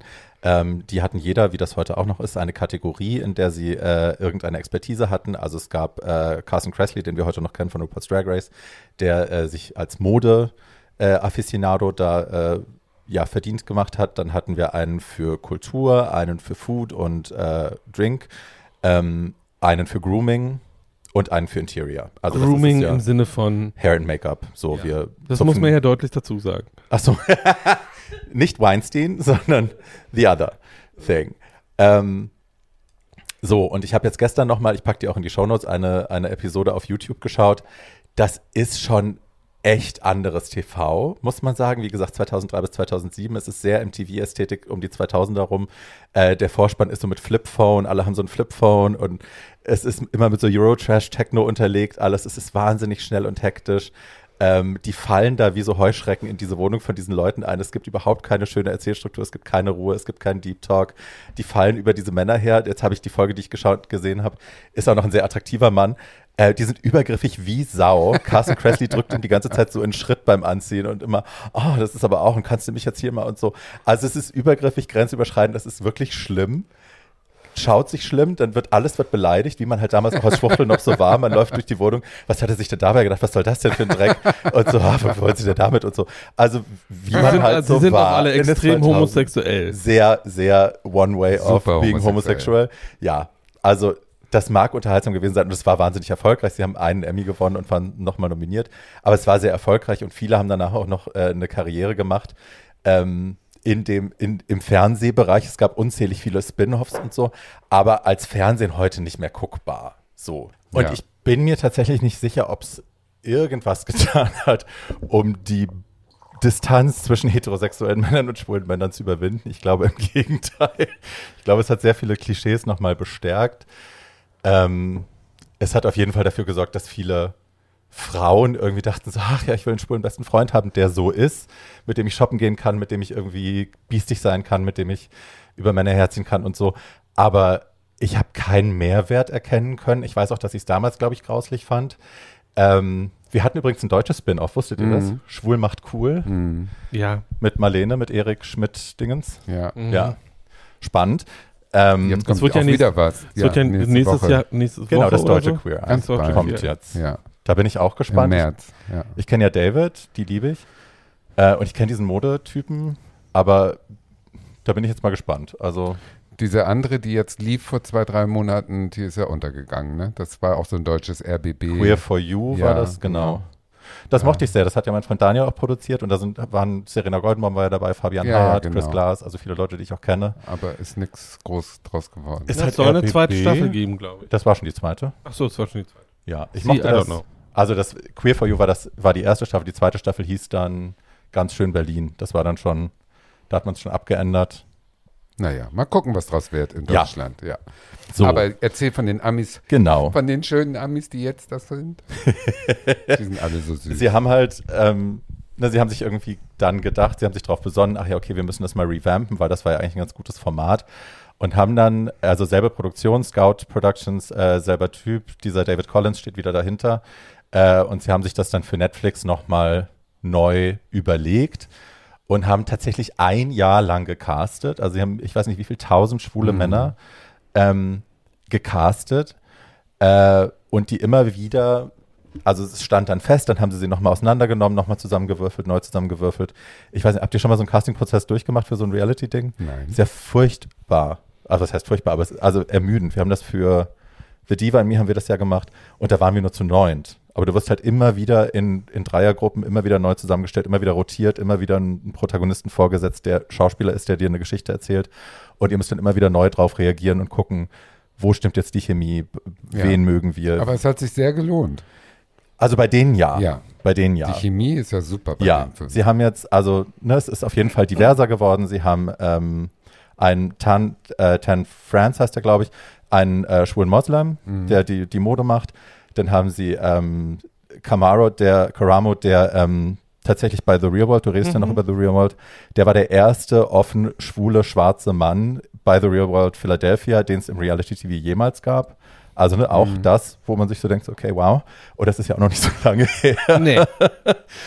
Ähm, dann haben sie äh, Bobby, der das, der das Interior macht, der halt wirklich, der arbeitet ja mehr als alle anderen zusammen. Es ist ja unfassbar, was der da zaubert mit seinem Team. Ja. Ich habe gestern noch mal so ganz viel Behind-the-Scenes-Stuff geschaut. Der arbeitet halt wirklich sieben Tage Mhm. am Stück und dann auch noch mal Nachtschichten dazwischen mit einem mittlerweile doppelt so großen Team, weil der halt wirklich unfassbare Dinge da macht Ja. mit den Wohnungen dieser Leute. Also die kriegen ein richtiges Home-Makeover auch oft. Ähm, Tine Wittler könnte das nicht. Nee. Dann haben wir Anthony, der Food-Expert, der ist der Einzige, der nicht beim Casting teilnehmen musste, weil der quasi von, äh, von Ted Allen, von dem der vorher in der vorigen, äh, im vorigen Format, im Originalformat äh, für Food zuständig war, der hat ihn da quasi reingedrückt. Wir wissen warum. Ja, der ist halt sehr, sehr Oh, so hübsch. hübsch. Der ist halt sehr, sehr hübsch, aber ist wirklich, also fürs Fernsehen sowas von blöd. Der liefert nicht. Der hat dem einen Trumper hat er da irgendwie hat er eine Avocado aufgeschnitten, hat eine Grapefruit aufgeschnitten, meinte, hier, das ist ein Salat. Und der Trumper war so, oh, toll. ja, ähm, in dieser Staffel, die jetzt läuft, das ist jetzt, glaube ich, die sechste, äh, haben sie ihn jetzt wirklich dann tatsächlich aufs, aufs Wesentliche reduziert. Also er zieht jetzt immer mal sein Shirt aus und wäscht dann irgendwie so einen Hund Ja. in Slow Motion und guckt verführerisch in die Kamera oder so. Und ne, es ist jetzt humorig, Ja. humorig äh, wird es aufgearbeitet, dass der eigentlich keine, keine Funktion hat in dieser Sendung, Ja, außer halt irgendwie außer Eye Candy hübsch. zu sein. And we're good with that, aber ja, Ja. ich brauche auch nicht, dass die viel redet, so, die nervt mich. Ja. Ähm, und dann gibt es äh, den Breakout-Star der ganzen Geschichte, Jonathan Van Ness.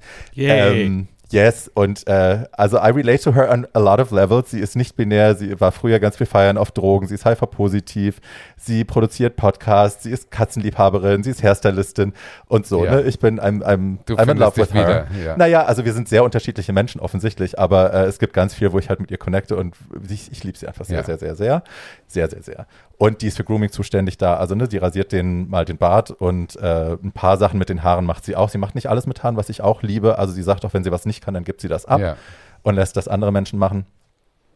Und das erste Format war ja eben Manhattan-basiert, also man hat sich in New York bewegt, wo halt auch die Gay-Themen jetzt kein Riesenthema waren. Ne? Also Ja. natürlich gab es mal homophobe Leute dazwischen, aber es in Manhattan, jeder kennt irgendwie einen Schwulen, jeder kennt eine Transfrau und so. Das ist jetzt nicht so das riesen, Ja. riesengroße Desaster. Was sie dieses Mal anders machen, ist, dass sie sie ganz dezidiert in Gebiete schicken, wo das anders ist. Ja. Also ich glaube, die ersten zwei, ich habe es mir aufgeschrieben, die ersten zwei Staffeln waren in Atlanta, also im, im Großraum Georgia. Wo die herkommen, ne? Da haben die ihren Stamm. Genau. Sitz. Also ja. viele kommen Ja. daher, also Tanja zum Beispiel nicht. Ähm, dritte und vierte war dann Kansas, Missouri, fünfte Philadelphia und die sechste jetzt in Texas. Also sie versuchen ganz gezielt äh, dahin zu gehen, wo es eben noch Gesprächsbedarf auch gibt zum ja. Thema Queerness, zum Thema Race, Gender, so all diese Dinge, Christianity im, in Verbindung mit äh, Homosexualität. Ähm, und das finde ich fast immer ganz toll, weil da Gespräche entstehen und weil halt wirklich auch eine Überzeugungsarbeit geleistet wird. Also wenn sie gerade mit Trumpern auch arbeiten, was sie ja schon gemacht haben, ne? dann haben sie sich halt in irgendwelche Trump-wählenden Häuser gesteckt zu irgendwelchen Super Rednecks.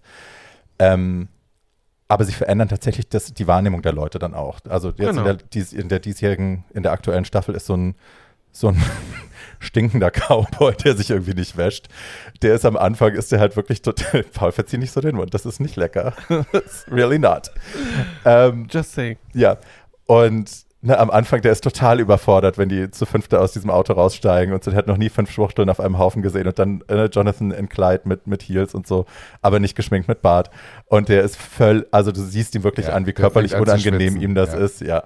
Und der ist am Ende, ne, der ist Butter in deren Händen und der umarmt die und liebt die und so. Und da siehst du halt wirklich, das ist ein, that's a lasting impact. Und das ist auch nicht nur für die Kamera, sondern der wird sich daran anders erinnern und der wird Schwulen anders begegnen danach. Es ist halt eben super gecastet. Also Wahnsinn. die, die äh, Geschichten sind vorhersehbar, weil sie immer nach demselben Muster laufen. Das ja. ist vielleicht das Einzige, was man kritisieren könnte. Aber die Protagonisten, die sie für diese fünf aussuchen, und da müssen ja auch sehr, sehr viele Mitarbeiter mit beschäftigt sein, ja. sind wunderbar ausgesucht. Also das ist immer, ich habe in keiner Folge nicht irgendwann Tränen in den Augen. Ich habe die letzte Staffel ugly crying durchgeholt, ja, muss ich sagen. Weil sie oder richtig, fast jede Folge. Äh, ganz toll unsympathische Leute auch finden, die einem innerhalb von 45 Minuten ans Herz, ja. Herz wachsen, weil die ihre Defizite aussprechen können irgendwann und weil ihnen irgendwie geholfen wird. Und das ist, natürlich ist das alles, äh, wie soll ich sagen, eine Bubble auch.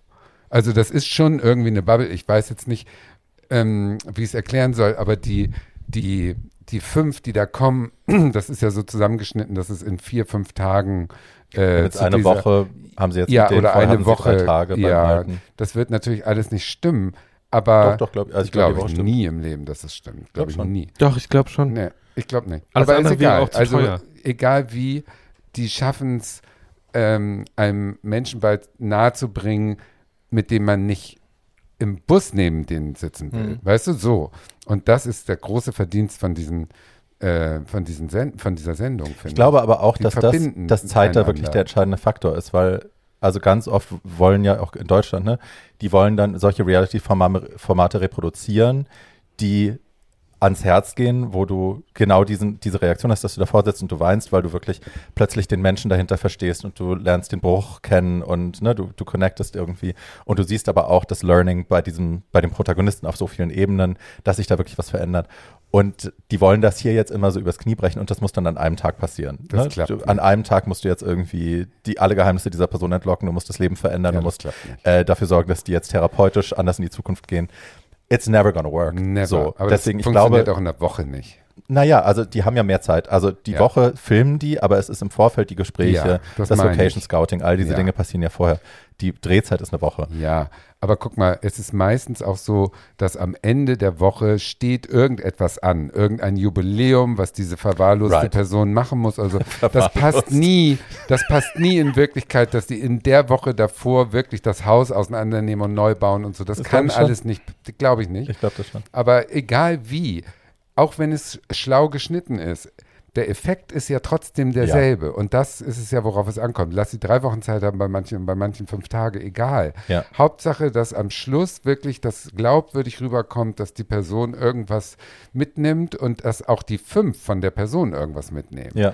Es ist ein bisschen salbungsvoll manchmal, finde ich. Das ist so das ist sehr amerikanische. Ja. Dass sie da so ein bisschen äh, sehr ähm, viel Honig draufstreichen, sozusagen ich hätte das ein bisschen, äh, wie soll ich sagen, ich würde die nicht so immer so mh, mm, in diesem äh, wie Hier sagen wir bei Paul, ja, dass sie bei der, Paul fängt ja manchmal an, was sagen wir zu ihm? Er, ich will jetzt Predigt? mal sagen winseln, aber es ist falsch. Er, wenn er so äh, in seiner Sprachmelodie sich verändert. Und so. Säuselt. Säuselt, Säuselt. genau, die säuseln so viel. Aber ansonsten ist alles super. Na, ich finde, Also, ich weiß, was du meinst. Mir ist es halt, also ich finde es spannend, jetzt auch nochmal das Original zu gucken im Vergleich zu dem heutigen Format, wenn man dazwischen die, die The Rise of des Individualismus irgendwie sieht. Ne? Also, Ja. das ist heute mantramäßig in jeder Folge wird immer gesagt, du musst dir Zeit für dich nehmen, es geht um dich, du musst dich um dich kümmern. Erst, du kommst an erster Stelle. Da, da, da. Ja. Also, ne, das wird ja jedem Hero, wie sie sie nennen, eingebläut. Ähm, dass du dich zuerst um dich kümmern musst und dann um alle anderen. Und das war natürlich im Original, Ja, war das noch überhaupt keine nicht. Idee. Das war nur schnell, schnell, schön, schön. Äh, du musst geil aussehen und der alten einen Teller Nudeln kochen Das können. waren die, ja. Und tschüss. Ähm, es Ja. gibt eine, äh, eine Racism-History auch im Laufe der Sendung natürlich, weil, also Karamo ist, der ist als schwarzer Mann ganz deutlich zu erkennen. Der ist so dunkel, dass man das auch auf jeden Fall, ne, da kann Ja. man nicht irgendwie denken, ach, ne, hm, vielleicht bist du irgendwas. So. Und Tan ist halt Moslem und die hatten mehrere Situationen. Tan hat darüber auch schon gesprochen in Interviews, ähm, dass äh, irgendwelche Rednecks ihn ernsthaft gefragt haben, ob er Terrorist sei. Sie hätten jetzt Angst, ihn ins Haus zu lassen und so. Er sei doch Moslem, er sei doch bestimmt Terrorist. Und sie haben eine Szene Ja, inszeniert, äh, wo sie von einem schwarzen Cop angehalten werden. Karamo fährt. Und das haben sie den Jungs vorher nicht gesagt. Und Karamo ist am Steuer in, äh, in wo waren sie da? in Georgia, glaube ich. ne? Ach so. Ähm, und werden von einem Cop angehalten. Und Karamo wird halt nervös. So, as one is, as Ja. a black man in America, wenn du vom Bullen angehalten wirst. Und sie haben es dann aufgelöst und es war halt dann irgendwie der, der, Der Bruder Freund vom, vom Protagonisten ja, oder so. Ja. Ähm, War doof, aber. und Karamo ist zu Recht ausgeflippt, aber Tan war derjenige, der gesagt hat, er, er verlässt jetzt die Sendung. Er sagt, er, hier dreht er nicht weiter, so wird mit uns nicht umgegangen. Und das ist, äh, das ist eine Geschichte. Klar, die Kommunikation, die daraus entstanden ist, die Konversation, die dann auch onscreen passiert ist, über Police Brutality, war dann das, worauf sie es angelegt hat. Und das war wichtig und toll, dass das jetzt stattfand. Aber du kannst es natürlich nicht mit deinen Nee. Protagonisten machen. Naja, was man nochmal, äh, was ich in der Beobachtung von außen, ich äh, gucke diese Formate, ich genieße die auch. Also, ähm, Ach. das, das, ja, ja, doch, Queer Eye kann ich auch genießen, das ist auch schön. Äh, ich weiß, dass es inszeniert ist, aber das ist halt keine sadistische Inszenierung, sondern da geht es halt Ja, darum, äh, das zu, äh, zu zeigen, es ist kein Hunderennen, ähm, Mhm. sondern es geht darum zu zeigen, wie sich die Leben von Leuten drehen können, wie man dabei helfen kann, wie Leute mehr verstehen können, als sie vorher verstanden haben, wie man voneinander lernen kann, weil die fünf Jungs lernen ja auch in jeder Folge ja, irgendwas. das ist auch wichtig. Ähm, und das kann ich auch genießen. Ich, und was man nicht vergessen darf, also die sind halt alle fünf inzwischen in den letzten paar Jährchen extreme Medienstars geworden. Das sind auch äh, äh, queere Männer, die oder äh, queere Leute, die extrem an Einfluss gewonnen haben, die die Welt so darstellen. Äh, niemand hätte am Anfang der Folge, äh, am Anfang der ganzen Show, wenn man mir die fünf gezeigt hätte, hätte ich nicht auf Van Van Ness gezeigt und gesagt, der ist derjenige, der der große Star wird. Mhm. Ähm, und äh, sich da selber nochmal zu überprüfen und anzugucken, irgendwie, wie weit sind wir heute eigentlich und was will das Publikum eigentlich und wen gutiert das Publikum eigentlich, das macht mir auch ein gutes Gefühl. Das Mhm. äh, äh, macht mich auch froh, dass das Ganze natürlich trotzdem ähm, in einer Bubble stattfindet und in einem Land stattfindet, das nicht, nicht mal 50-50 dem Wahnsinn verfallen ist. Ähm, und in dem es und in denen es dem es Leuten eigentlich egal wäre, ob diese Leute irgendwann in Lagern landen, solange Trump Präsident sein kann. Äh, äh, das ist mir trotzdem bewusst. Ja. Das macht aber das, was ich da sehe, nicht weniger anrührend. Naja, Nee. das ist ein Vorwurf. Ein aktueller Vorwurf ist, dass die äh, trotz der, der Lage in den äh, Trump-Staat äh, Texas das gar nicht äh, reflektieren, sondern weiterhin ihren Protagonisten aufpeppen, anstatt das große Ganze mit einzubeziehen. Das äh, wurde ihnen schon vorgeworfen. Ja klar, sicher. Und Klar. das ist ja auch, also natürlich wird die Sinn Kritik geübt, weil wir wissen, die Kritik muss Ja. gemacht werden, Ja. wenn äh, irgendwas die Möglichkeit besteht. Und es ist ja auch ein, eine sinnvolle Geschichte, das äh, anzukreisen. Sie haben es in Folgen ja auch gemacht. Also es wurde in Folgen durchaus thematisiert. Äh, du hast jetzt für Trump gewählt und so. Ich glaube, das ist schwierig, weil es eben nicht darum gehen soll, belehrend zu sein oder be zu bewerten, sondern ich glaube, sie wollen jetzt tatsächlich eher vereinen und die Gemeinsamkeiten herausstellen, anstatt die Gegensätze Und es geht um eine. Person und ihre individuelle Right. Geschichte und nicht um die Gesellschaft Amerikas. Right. Das ist, finde ich, immer noch der größte äh, Grund, das weiterzusehen und weiterzumachen. Und der soll sich weiter ausziehen, der hübsche Koch. Ich bin totaler Fan. Ich habe mir sogar das Kochbuch gekauft. Ey, Achso, ich wollte gerade vorschlagen, kaufst du doch das Kochbuch. Hab ich schon. Ich hab habe neulich ich wirklich, schon. ich habe ich hab Kaya die Nachricht geschickt, ich musste sehr über mich lachen. Wir hatten über Anthony gesprochen und dann äh, habe ich aufgelegt und musste aufs Klo und saß auf dem Klo, habe dabei gelesen und habe über Anthony, weil ich habe mich erinnert, dass er nämlich ein Restaurant eröffnet hat, was ich damals schon blöd und pretentious fand. Einfach die Idee fand ich blöd und pretentious in New York und habe dann saß auf dem Klo und lese und lese und als letzten Satz bei Wikipedia steht dann, äh, das Ding äh, hat, ich glaube 2000, weiß ich gar nicht, 19 oder so dann äh, endgültig die Schotten dicht gemacht hat, endgültig geschlossen und ich saß da wirklich so, gut, Mhm. gut. Und hab so vor mich hingelegt, dachte auch, I'm a petty bitch. Aber ja, ich kann auf Anthony gut verzichten. Ich liebe Jonathan. Ich mag alles, was er sonst so macht. Er hat ja mittlerweile auch eine Haircare-Linie und äh, seine Autobiografie verkauft sich super. Und jetzt eben auch Getting Curious, was man auf Netflix auch gucken kann. Die Genau. Fortsetzung, die TV-Fortsetzung seines Podcasts Ja. unter gleichen Namen. Man muss auch Das ist auch ein, ist auch ein HIV-Aktivist, muss man mal dazu Ja, sagen. Ja, schon aber so. er muss ein bisschen aufpassen, finde ich. Das, was ich ner zunehmend nervig finde, ist, dass er natürlich inzwischen weiß, was süß ankommt, was, was dieses und so, dieses, diese Manierismen, so die er hat. Ist er immer schon gewesen. Ja, Also- aber die werden jetzt stärker, finde ich, äh, in den Mittelpunkt gestellt und es ist noch ein bisschen mehr, ähm, ähm, ja, diese, diese, diese kleinen Niedlichkeiten von, die, von den ersten Staffeln werden zu Markenzeichen, sagen wir mal so. Und diese Markenzeichen werden natürlich ein bisschen mehr in den Vordergrund gestellt. Und das ist ihm auch bewusst. Das macht er natürlich auch absichtlich, weil er eine Marke ist. Und das finde ich ein bisschen nervig. Aber das ist Es ist aber tatsächlich, ich, glaube, er hat das vielleicht am Anfang, Ich ich weiß nicht, ob genauso. sie drum rumgeschnitten haben oder ob sie es am Du Anfang wärst noch viel schlimmer. ob Ja. er es am Anfang bewusst reduziert hat für die Sendung, aber wenn du dir, der hat ja vorher so einen Game of Thrones ja, äh, Podcast gemacht. du. Äh, Game it was of Thrones. exactly the ja. same. Shit. Und äh, bei Bette Davis finde ich sie auch toll. Also warum soll ich es nicht toll finden? ja, also wenn ihr es noch nicht geschaut habt, von mir dringende, dringende Anschauempfehlung. Ähm, man kann, also auch wenn man sich emotional so ein bisschen blockiert fü- fühlt gerade und einfach das Gefühl hat, man müsste einfach mal schön heulen.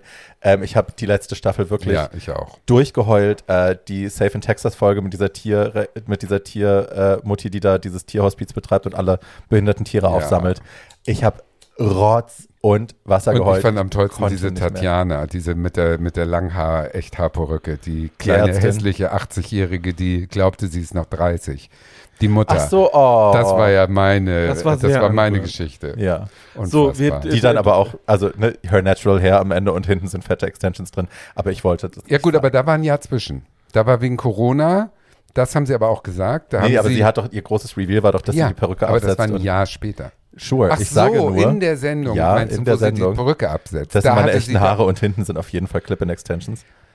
Ja, Das- bevor, wir jetzt, bevor wir jetzt in die haarigen Feinheiten gehen, schließe ich an dieser Stelle, Entschuldige, schließe du ich an bist wieder dran. Schließe ich an dieser Stelle Ja. mal an. Nein, nur weil es da gerade so passt. äh, wir, wir, ich benutze jetzt mal. Nur weil das gerade so Ich passt. benutze jetzt mal die Einleitung einer anderen 80-Jährigen, die wir alle sehr lieben und sage, stellt euch vor, New York 1992. Ja, So, The Real Life kommt jetzt. ähm, jetzt kommt The Real Life. Äh, nee, n- äh, The Real World, nicht The Real Ah, Life. The, The Real, Real Life war dieses schreckliche Format mit Paris Hilton. The Simple Ähm, Life. The Simple, Und ja, sag The mal, wie hieß Simpleton in The dieses Real Life. Deutsche bei MTV oder war das nicht auch in Deutsch? Gab es das nicht auch in Deutsch, The Real äh, Dings? Ja, ja, es gab von The? Real World gab es auch deutsche Einen deutschen Ableger. Ableger. Deutsche ja. Ableger Da kannte ich einen So. von. Ähm, aber wir sagen nochmal, stellt euch vor, New York 1992. Ja. Äh, sieben Fremde ziehen zusammen in ein wunderschönes äh, New Yorker Apartment und äh, stimmen zu, sich immer und überall filmen zu lassen. So. Ähm, das war das Konzept und ist auch heute noch das Konzept vieler Reality-Formate. Das erste Format, das das so gemacht hat, hieß The Real World und lief auf, auf dem damalig, auf dem damalig äh, sehr bekannten und immer noch äh, vielleicht sehr bekannten, aber nicht mehr so viel gesehenen Sender MTV.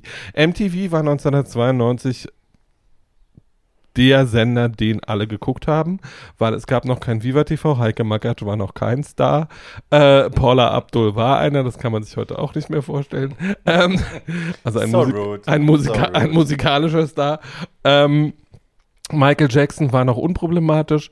Ähm, also es war, es war eine völlig andere Welt. R. Kelly war noch nicht, war auch unproblematisch. Äh, Ähm, dachte man. Dachte man, äh, MC Hammer galt als Musiker, also es war eine völlig andere Welt. Ähm, Aber Tina Turner war schon da. und diese sieben Leute, äh, alle jung, alle schön, alle mehr oder weniger äh, unproblematisch, zogen zusammen in ein äh, Apartment, weil man betrachten wollte, dass die Idee dahinter war eine sehr einfache. Man wollte das wahre Leben abbilden, deswegen hieß es auch The Real World. Das klappte natürlich nicht. Es war das erste Reality-Format, was nach An American Family im amerikanischen Fernsehen lief. Und ähm, einer von diesen Siebenen, und da zeigt sich schon, warum wir über diese Sendung heute überhaupt noch sprechen, hieß Norman. Und äh, Norman war der erste queere äh, äh, Charakter im amerikanischen Fernsehen. Norman war nämlich bisexuell und äh, unterhielt sich auch mit den Mädeln. Die, also es gibt entzückende Szenen. Ich habe das jetzt nochmal äh, in einem Schnelldurchlauf alles angeguckt und mir die liebsten Szenen rausgepickt, weil ich war damals schon alt genug, das alles äh, zu Ähm, und der liegt halt mit zwei heterosexuellen Mädels äh, auf einem Bett und irgendwie eine von denen kommt gerade von einem Date und er sagt dann halt so ganz entspannt so Sachen wie, well, did he have a big dick? Ähm, und das war äh, 92 noch eine etwas andere Frage als jetzt 30 Jahre später. Ähm, das, was The Real World von Anfang an war, war ein Ort, an dem sich ähm, die amerikanische LGBTQ-Community und damit auch die weltweite Community, weil es war einer der eines der wenigen Formate, wo diese Dinge überhaupt verhandelt wurden, ähm, wiedererkennen konnten unter Präsident Reagan seiner Zeit noch.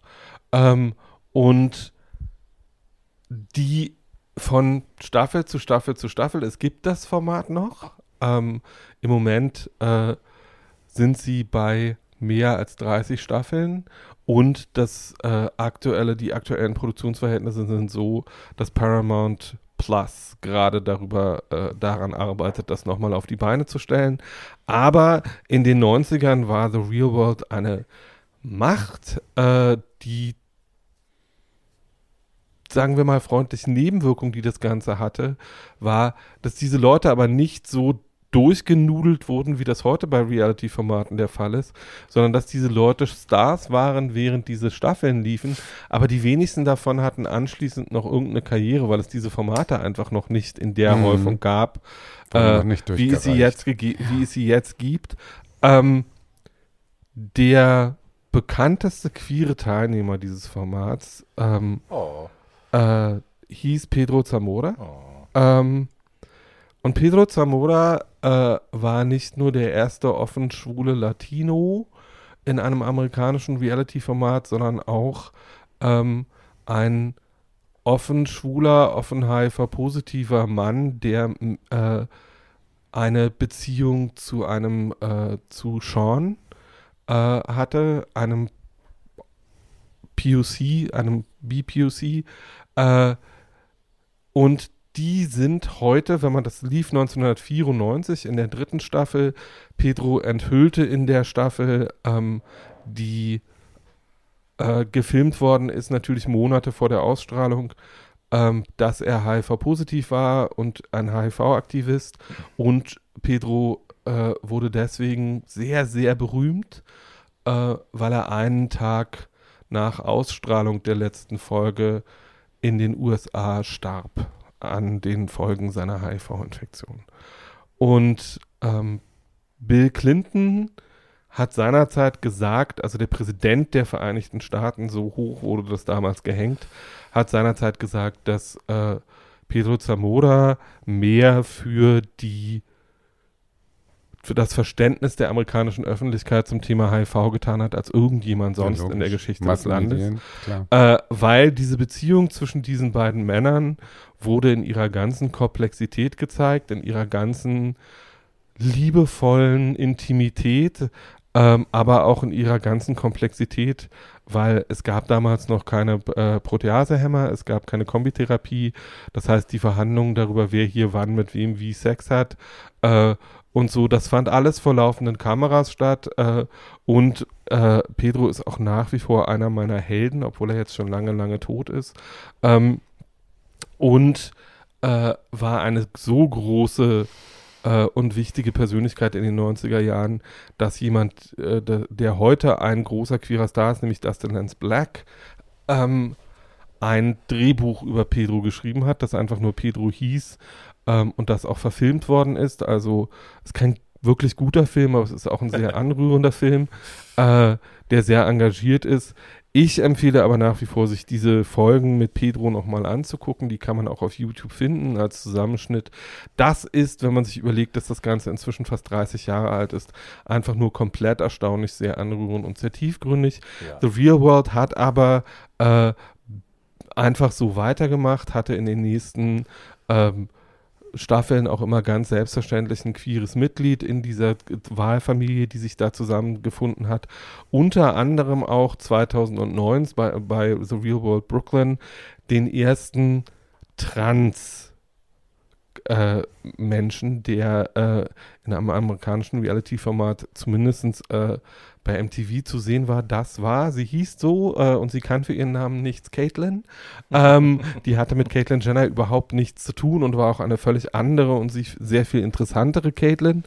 Ähm, und ähm, die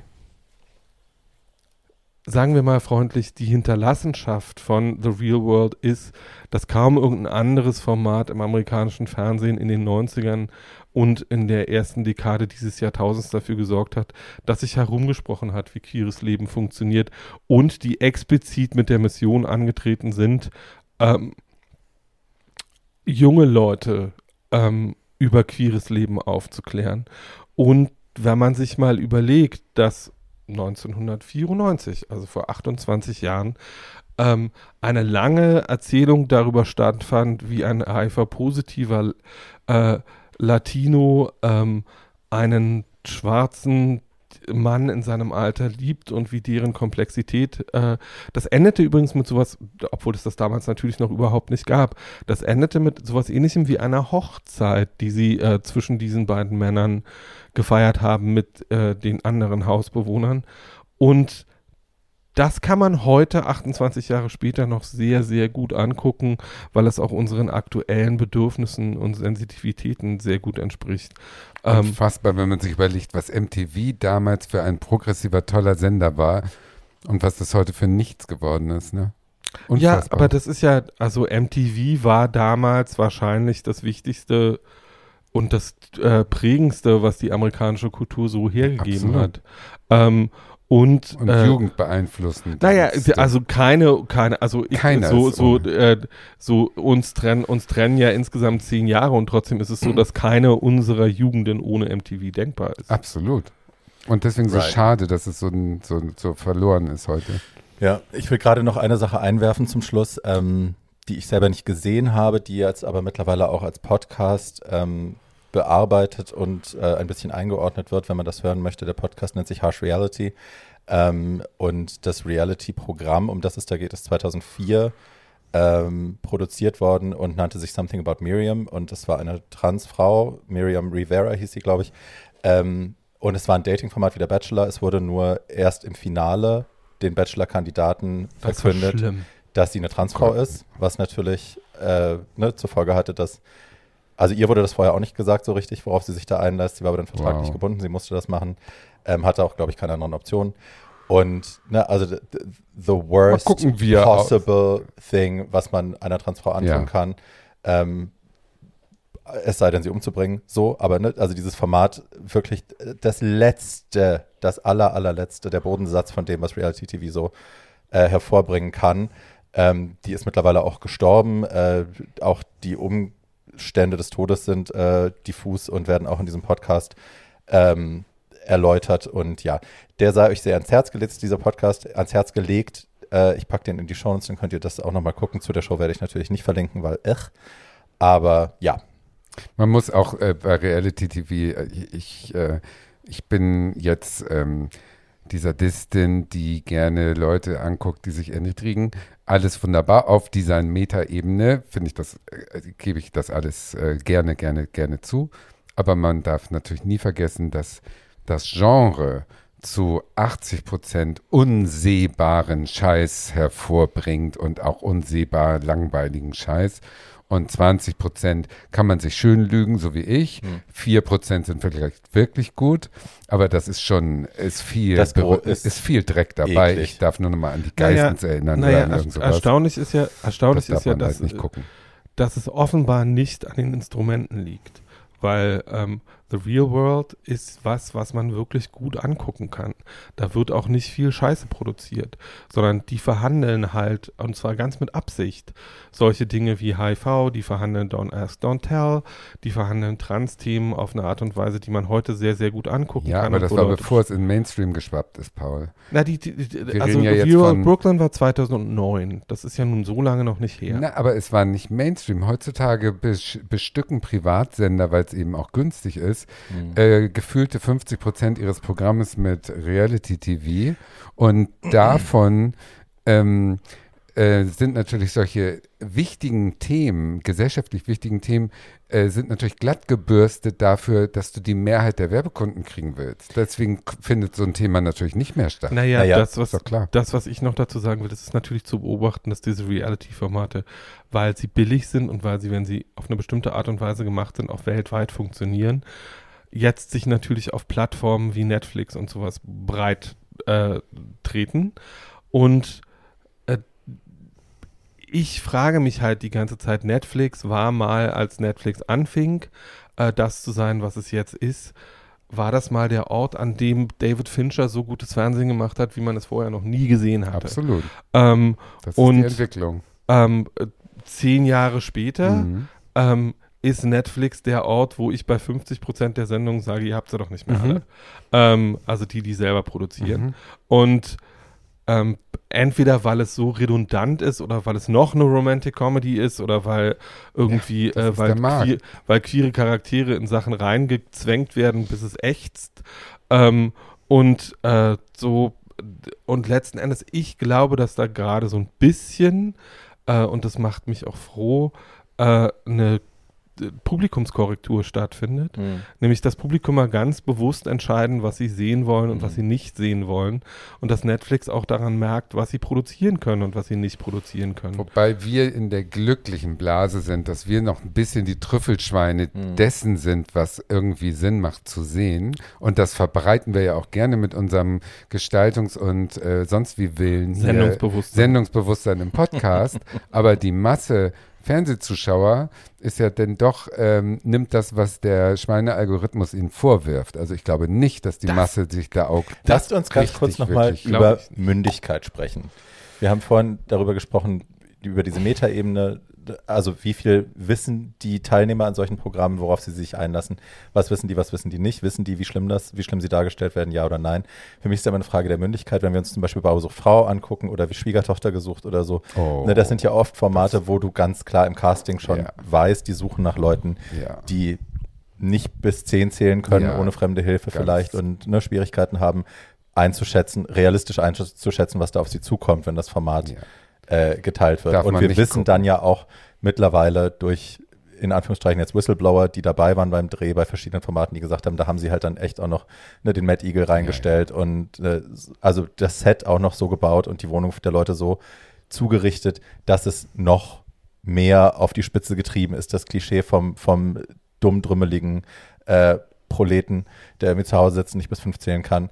Ähm, und da frage ich mich immer, also ne, offiziell sind diese Leute mündig und das will ich natürlich heute niemandem absprechen, um Gottes Willen, aber ich frage mich, ähm, wie das moralisch verantwortbar ist, solche Dinge zu produzieren, das zu partizipieren, das zu Hause irgendwie sich anzugucken, das weiterzuteilen im Internet, weil das finde ich, also das ist dann auch für mich kein, kein Guilty Pleasure mehr, Achtung, nächste Folge, sondern eben schon ähm, wirklich Ja, hochproblematisch. da, da, aber da gibt es ja gar keine Frage. Das muss man doch jetzt äh, zwischen uns dreien gar nicht verhandeln und Nee. zwischen unseren Hörerinnen auch nicht. Noch nie habe ich eine Folge gesehen von Bauer sucht Frau oder Schwiegertochter gesucht oder Frauentausch.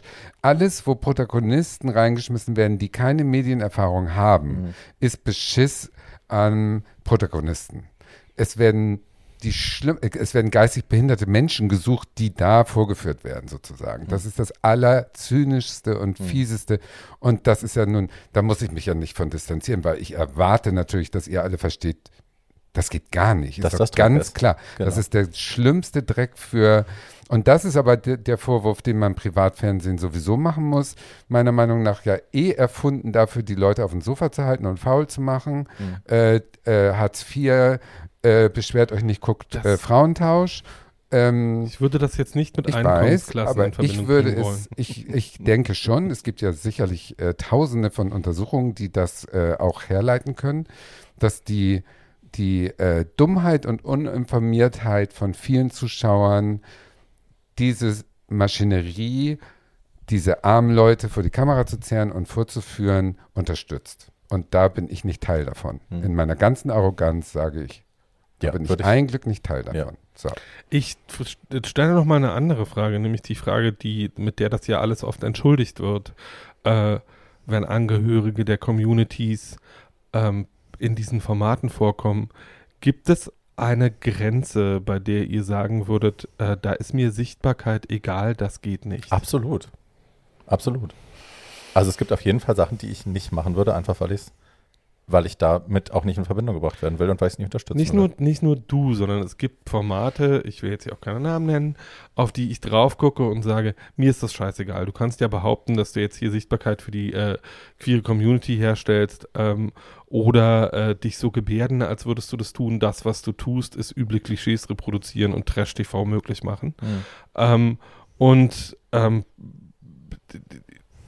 wenn sich jemand, so wie die Teilnehmer am Dschungel jetzt oder äh, bestimmte andere Menschen in solche Formate begeben ähm, und dann so tun, als hätten, und das sage ich jetzt, dann so tun, als hätten sie der Community einen Gefallen getan, indem sie das tun, äh, dann finde ich das schwierig. Also für mich ist es, sorry Tatjana, ich Mm, muss ja. da kurz rein. Ähm, für mich ist es keine Frage, ob die dann so tun, weil das habe ich in den Fällen auch noch nicht erlebt. Für mich, also ich habe zum Beispiel Freundinnen, die äh, bei Frauentausch mitgemacht haben und die haben sich da alle nicht verwursten lassen. Die haben alle, die haben ein schönes Bild von queerer Gemeinsamkeit gezeigt, die haben ne, eine WG vorgespielt, die es gab es nicht, aber ähm, die sind schön und respektvoll miteinander umgegangen, die waren nett zueinander, ähm, die haben die Tauschmutter nett behandelt und so. Also denen mache ich überhaupt keinen Vorwurf. Da würde ich niemals sagen, da hättest du nicht mitmachen dürfen. Ich finde das völlig legitim, dass sie das gemacht haben. Die haben eine, eine Spielart von queerem Zusammenleben gezeigt, die ich schön finde, die ich eine schöne Repräsentation finde. Punkt. Also, ne, da wurde aber auch nicht so getan, ach, guck mal, wir haben das nur dafür gemacht, sondern die hatten da überhaupt keine, keinen Anspruch daran, warum sie das gemacht haben. Die haben einfach mitgemacht. So. Ich weiß gar nicht, wo, wo man die Linie ziehen kann. Ich glaube, jeder hat individuell eine andere Linie. Ich würde zum Beispiel, ich werde nie gefragt werden, aber ich würde in den Dschungel gehen und würde mir herausnehmen, wie das auch der Glückler gemacht hat, zu sagen, diese Prüfung mache ich nicht, die ist würdelos, die ähm, äh, mache ich nicht. So, hat er ja gesagt bei dieser äh, Tierabfallnummer. Mm, das würde ich auch machen, aber zum Beispiel ähm, wenn ich singen könnte, wäre ich nie zu DSDS gegangen, weil ich weiß, Dieter Bohlen ist ein menschenverachtendes Arschloch. Eigentlich ist beides aber dasselbe in Grün. Aber für mich ist es ein Unterschied. Ich kann gar nicht sagen, ob das ähm, für andere auch so gilt. In, insofern glaube ich, dass jeder einen anderen Maßstab hat und deswegen die schwule Welt ist bunt, äh, die queere Welt. Und daher glaube ich, dass jeder nach seinem Gusto das so entscheiden kann und dann eben auf die Nase fällt oder nicht. Ist es das, was du meinst? Natürlich nicht. Doch, schon ungefähr, doch, doch, äh, das ist schon ungefähr das, was ich meine. Es ist natürlich aber ja nicht nur eine Entscheidung der Protagonistin, sondern es geht ja auch immer um die Bilder, die dabei produziert oder reproduziert werden. Ähm, und wenn sich, das geht mir schon bei Prince Charming so. Mhm. Also, äh, wenn ich mir halt 13 bis 14 schwule Jungs angucke ähm, und keiner von denen ist wie ich, ähm, und keiner von denen, ähm, die wissen ja, was sie da, was sie da tun. Also irgendwie, es geht gar nicht um Medienerfahrung oder nicht, sondern Medienerfahrung kann man ja heutzutage auch ganz gut, haha, passiv machen. Ähm, also, ähm, Good one. Also zu wissen, wie diese Formate funktionieren, was dabei rauskommen kann, wie man sich in diesen Formaten günstig aufstellt, dass es überhaupt keinen Zweck hat, zu DSDS zu gehen, wenn man nicht eine entsprechende Backstory mitbringt, die Mhm. genauso äh, spannend oder zumindest verwertbar ist, Mhm. wie das die Stimme ist, die da vorhanden ist oder eben auch nicht. Äh, und wie man ja an Herrn Kübelberg gesehen hat, muss man nicht unbedingt eine Stimme haben, um bei DSDS erfolgreich zu sein. Ähm, und äh, darum geht es nicht, sondern sich zu überlegen, welches Bild kann hierbei möglicherweise entstehen und was tut das mit Communities oder eben auch nicht. Aber lass uns doch bei Prince Charming bleiben, weil da sind doch in den drei Staffeln, glaube ich, die es jetzt gab, ähm, ist doch zum größten Teil nichts Schlimmes reproduziert worden. Nee, aber es war Naja, kein die zweite- Alter dabei also und kein die zweite, Dicker die und zweite, kein, die zweite Staffel war schon äh, schlimm. Also ich fand es, ich fand es war äh, genau auf die zwölf produziert. Das war äh, so, das wurden Leute gegenseitig aufeinander losgelassen. So und man kann das alles, äh, man kann das alles gut und richtig finden. Und ich äh, habe auch keine andere ähm, Art der Repräsentation, die ein dermalig, die eine dermaßige, ma, die eine dermaß Artige? danke, äh, Breitenwirkung entwickelt. Ähm, und natürlich kann man sagen, äh, Princess Charming ist eine Art lesbische Sichtbarkeit herzustellen. Äh, ja, äh, meine Frage ist, wenn lesbische Sichtbarkeit bedeutet, dass zum Schluss die weißen, äh, äh, durchschnittlich schönen, äh, äh, schon vorher okay wohlhabenden Menschen äh, die Gewinnerinnen sind, was haben wir denn dabei alle gewonnen? Ja, wir haben noch gar nicht Ähm, über RuPaul gesprochen. Und natürlich kann man, natürlich kann man, natürlich kann man sowas wie RuPaul oder Mm. Germany's Next Topmodel äh, jetzt auch zum Thema Reality TV machen. Äh, ich weise darauf hin, äh, nur weil es mir heute Vormittag bei der Vorbereitung dieser Folge nochmal untergekommen ist, wenn am Anfang der Staffel, die mir als diverseste Staffel aller Ja. Zeiten verkauft wird, Heidi Klum am äh, Heidi Klum irgendwie Ja, ja, am, ja. am Kai steht und sagt, mein Traum ist in Erfüllung gegangen, äh, dann denke ich, Ja. Mutti halt das Maul. Ja, Ähm, ganz, also, ganz. Ja, ja. Es wird wegsortiert. Ich finde, alles, wo, wo wegsortiert wird äh, von einer Jury, die aus einer oder mehr, aber wenig Personen besteht, finde ich das schwierig, wenn ich nicht in dieser Jury die Person bin.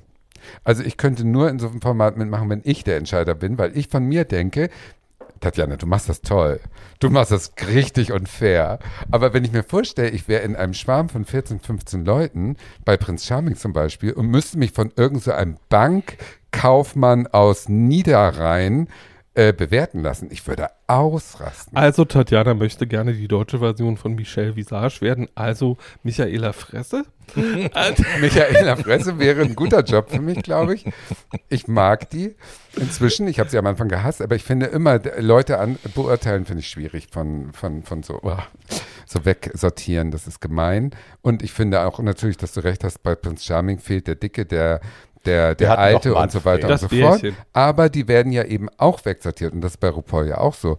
Ne? Die Dicken werden irgendwann wegsortiert, die Alten werden wegsortiert. Also am Ende Na, Mensch ähm, kommt etwas, was in die Maschinerie, die das alles inzwischen ist, gut reinpasst, Ja. werbewirksam gut reinpasst. ja. Und das Na, muss man eben auch wissen, um dazu zu sagen oder nicht. Das Ja, muss ja. ich schon sagen. Außer du bist so verzweifelt, dass es dir egal ist und dann wirst du zum Schnittfutter. na, es gibt halt, Schatz, ich weiß, ich weiß sehr genau, was du auch meinst mit der zweiten Staffel, warum das problematischer war als die anderen Staffeln und was da das haben sie ja bei der dritten auch schon wieder alles richtig gemacht. Ja, richtiger. Auf jeden Fall. Ich weiß ja über den, äh, den Funk hintenrum, ähm, dass es in der ersten Staffel eben auch noch queere Produzenten gab, die da mitgearbeitet haben und ab der zweiten eben nicht mehr. Also, dass man dann, ne, die Leute, die dann eben sonst Hetero-Trash-Formate machen, jetzt auch auf das Ding gesetzt haben. Und das hat man natürlich auch gemerkt. Es sollte um Klamauk gehen, es sollte um, sollte um Konfrontation gehen. Es soll, ne, man hatte dann eine kleine zickige Influencerin, die dann äh, mit der aber schon eine Vorgeschichte hat und jetzt bitchen wir uns da mal voll. Ähm, War all of that das is mit true. äh, Charlotte? Und die lesbischen? Frau, und die lesbischen Also Frauen prügeln glaub ich, und die lesbischen Frauen prügeln sich im Keller. Juchai. Gut, also das hat man ihnen nicht gesagt. Das haben sie einfach so gemacht, ne? Da hat ja auch keiner gesagt, so und jetzt Ach, gehen wir auch weiter los. Aber ihr Ja. seht, man kann locker Wir hätten, wir stundenlang Du. über Reality TV reden. ja, because Ja, it's also a big part of Thema. our life. Also ich meine, Absolut. wir reden Über RuPaul's Drag Race haben wir jetzt nicht geredet, aber äh, in meinem Privatleben, wir reden wahnsinnig viel über RuPaul's Drag Race. Äh, du hast mich, Ja. ähm, ich sage jetzt nicht was, weil Spoiler Alert, aber äh, Ich du, hab ich habe die Leute. Folge, ich habe so getan, als hätte ich sie noch nicht geschaut, um dich zu ärgern, aber ähm, ne, die Folge kam Freitagabend raus und Samstag früh um 10 textet mir Tatjana schon, jetzt wo die raus ist, macht das ja überhaupt keinen Sinn mehr hier und so. Ne, und ich, wir texten Man jetzt nicht die ganze drüber. Zeit, also es ist, Nee, ja, ja, wir haben schon, es, it's a, ja, It's wir, a topic. wir lieben Reality TV, wir hassen Reality TV. Ja. Ich finde, es ist wichtig, dass wir es immer wieder einordnen, dass Ja. wir uns auch immer wieder selbst reflektieren und uns fragen, ob das äh, moralisch auch vertretbar ist, was wir da gucken oder nicht. Und nochmal darauf hinzuweisen, dass das mit Realität alles wenig zu tun hat. Eben. Ja. So. Äh, aber das ist doch ein schönes, versöhnliches äh, Schlusswort. Wir können uns ja vornehmen, what I dass was trying to einmal, do. ja, ich weiß. einmal im Jahr können wir ja so eine Folge zu dem Thema machen, weil wir haben immer neuen Content. Yes, true. Ne? True. Insofern. Ihr Lieben, ihr wisst, was jetzt kommt. ihr könnt uns sehr gerne, wenn euch diese Folge gefallen hat, äh, empfehlt uns euren Freunden weiter, teilt uns auf Social Media, gebt uns schöne 5-Sterne-Bewertungen bei Spotify und bei Apple Podcast und bleibt uns weiterhin gewogen. Ihr könnt uns gerne äh, Anregungen, Kritik oder wohlgemeinte Ratschläge schicken an too old to die young podcast at gmail.com. Die Ziffer 2 ersetzt, ihr- nein, das Wort to ersetzt jeweils mit der Ziffer 2, so rum. Ich konnte das mal eine Zeit lang gut und dann war ich raus und dann jetzt Alles ist es so gut. Die Leute werden es schon irgendwie 50-50. schaffen. Ihr schafft das und wir packen die Adresse auch wie immer in die Shownotes. Und äh, wir hören uns in zwei Wochen. So, Ne? genau. Paul, dein Part. Habt einen, habt einen real schönen Abend. Auf Wiedergehört. Tschüss. Ciao.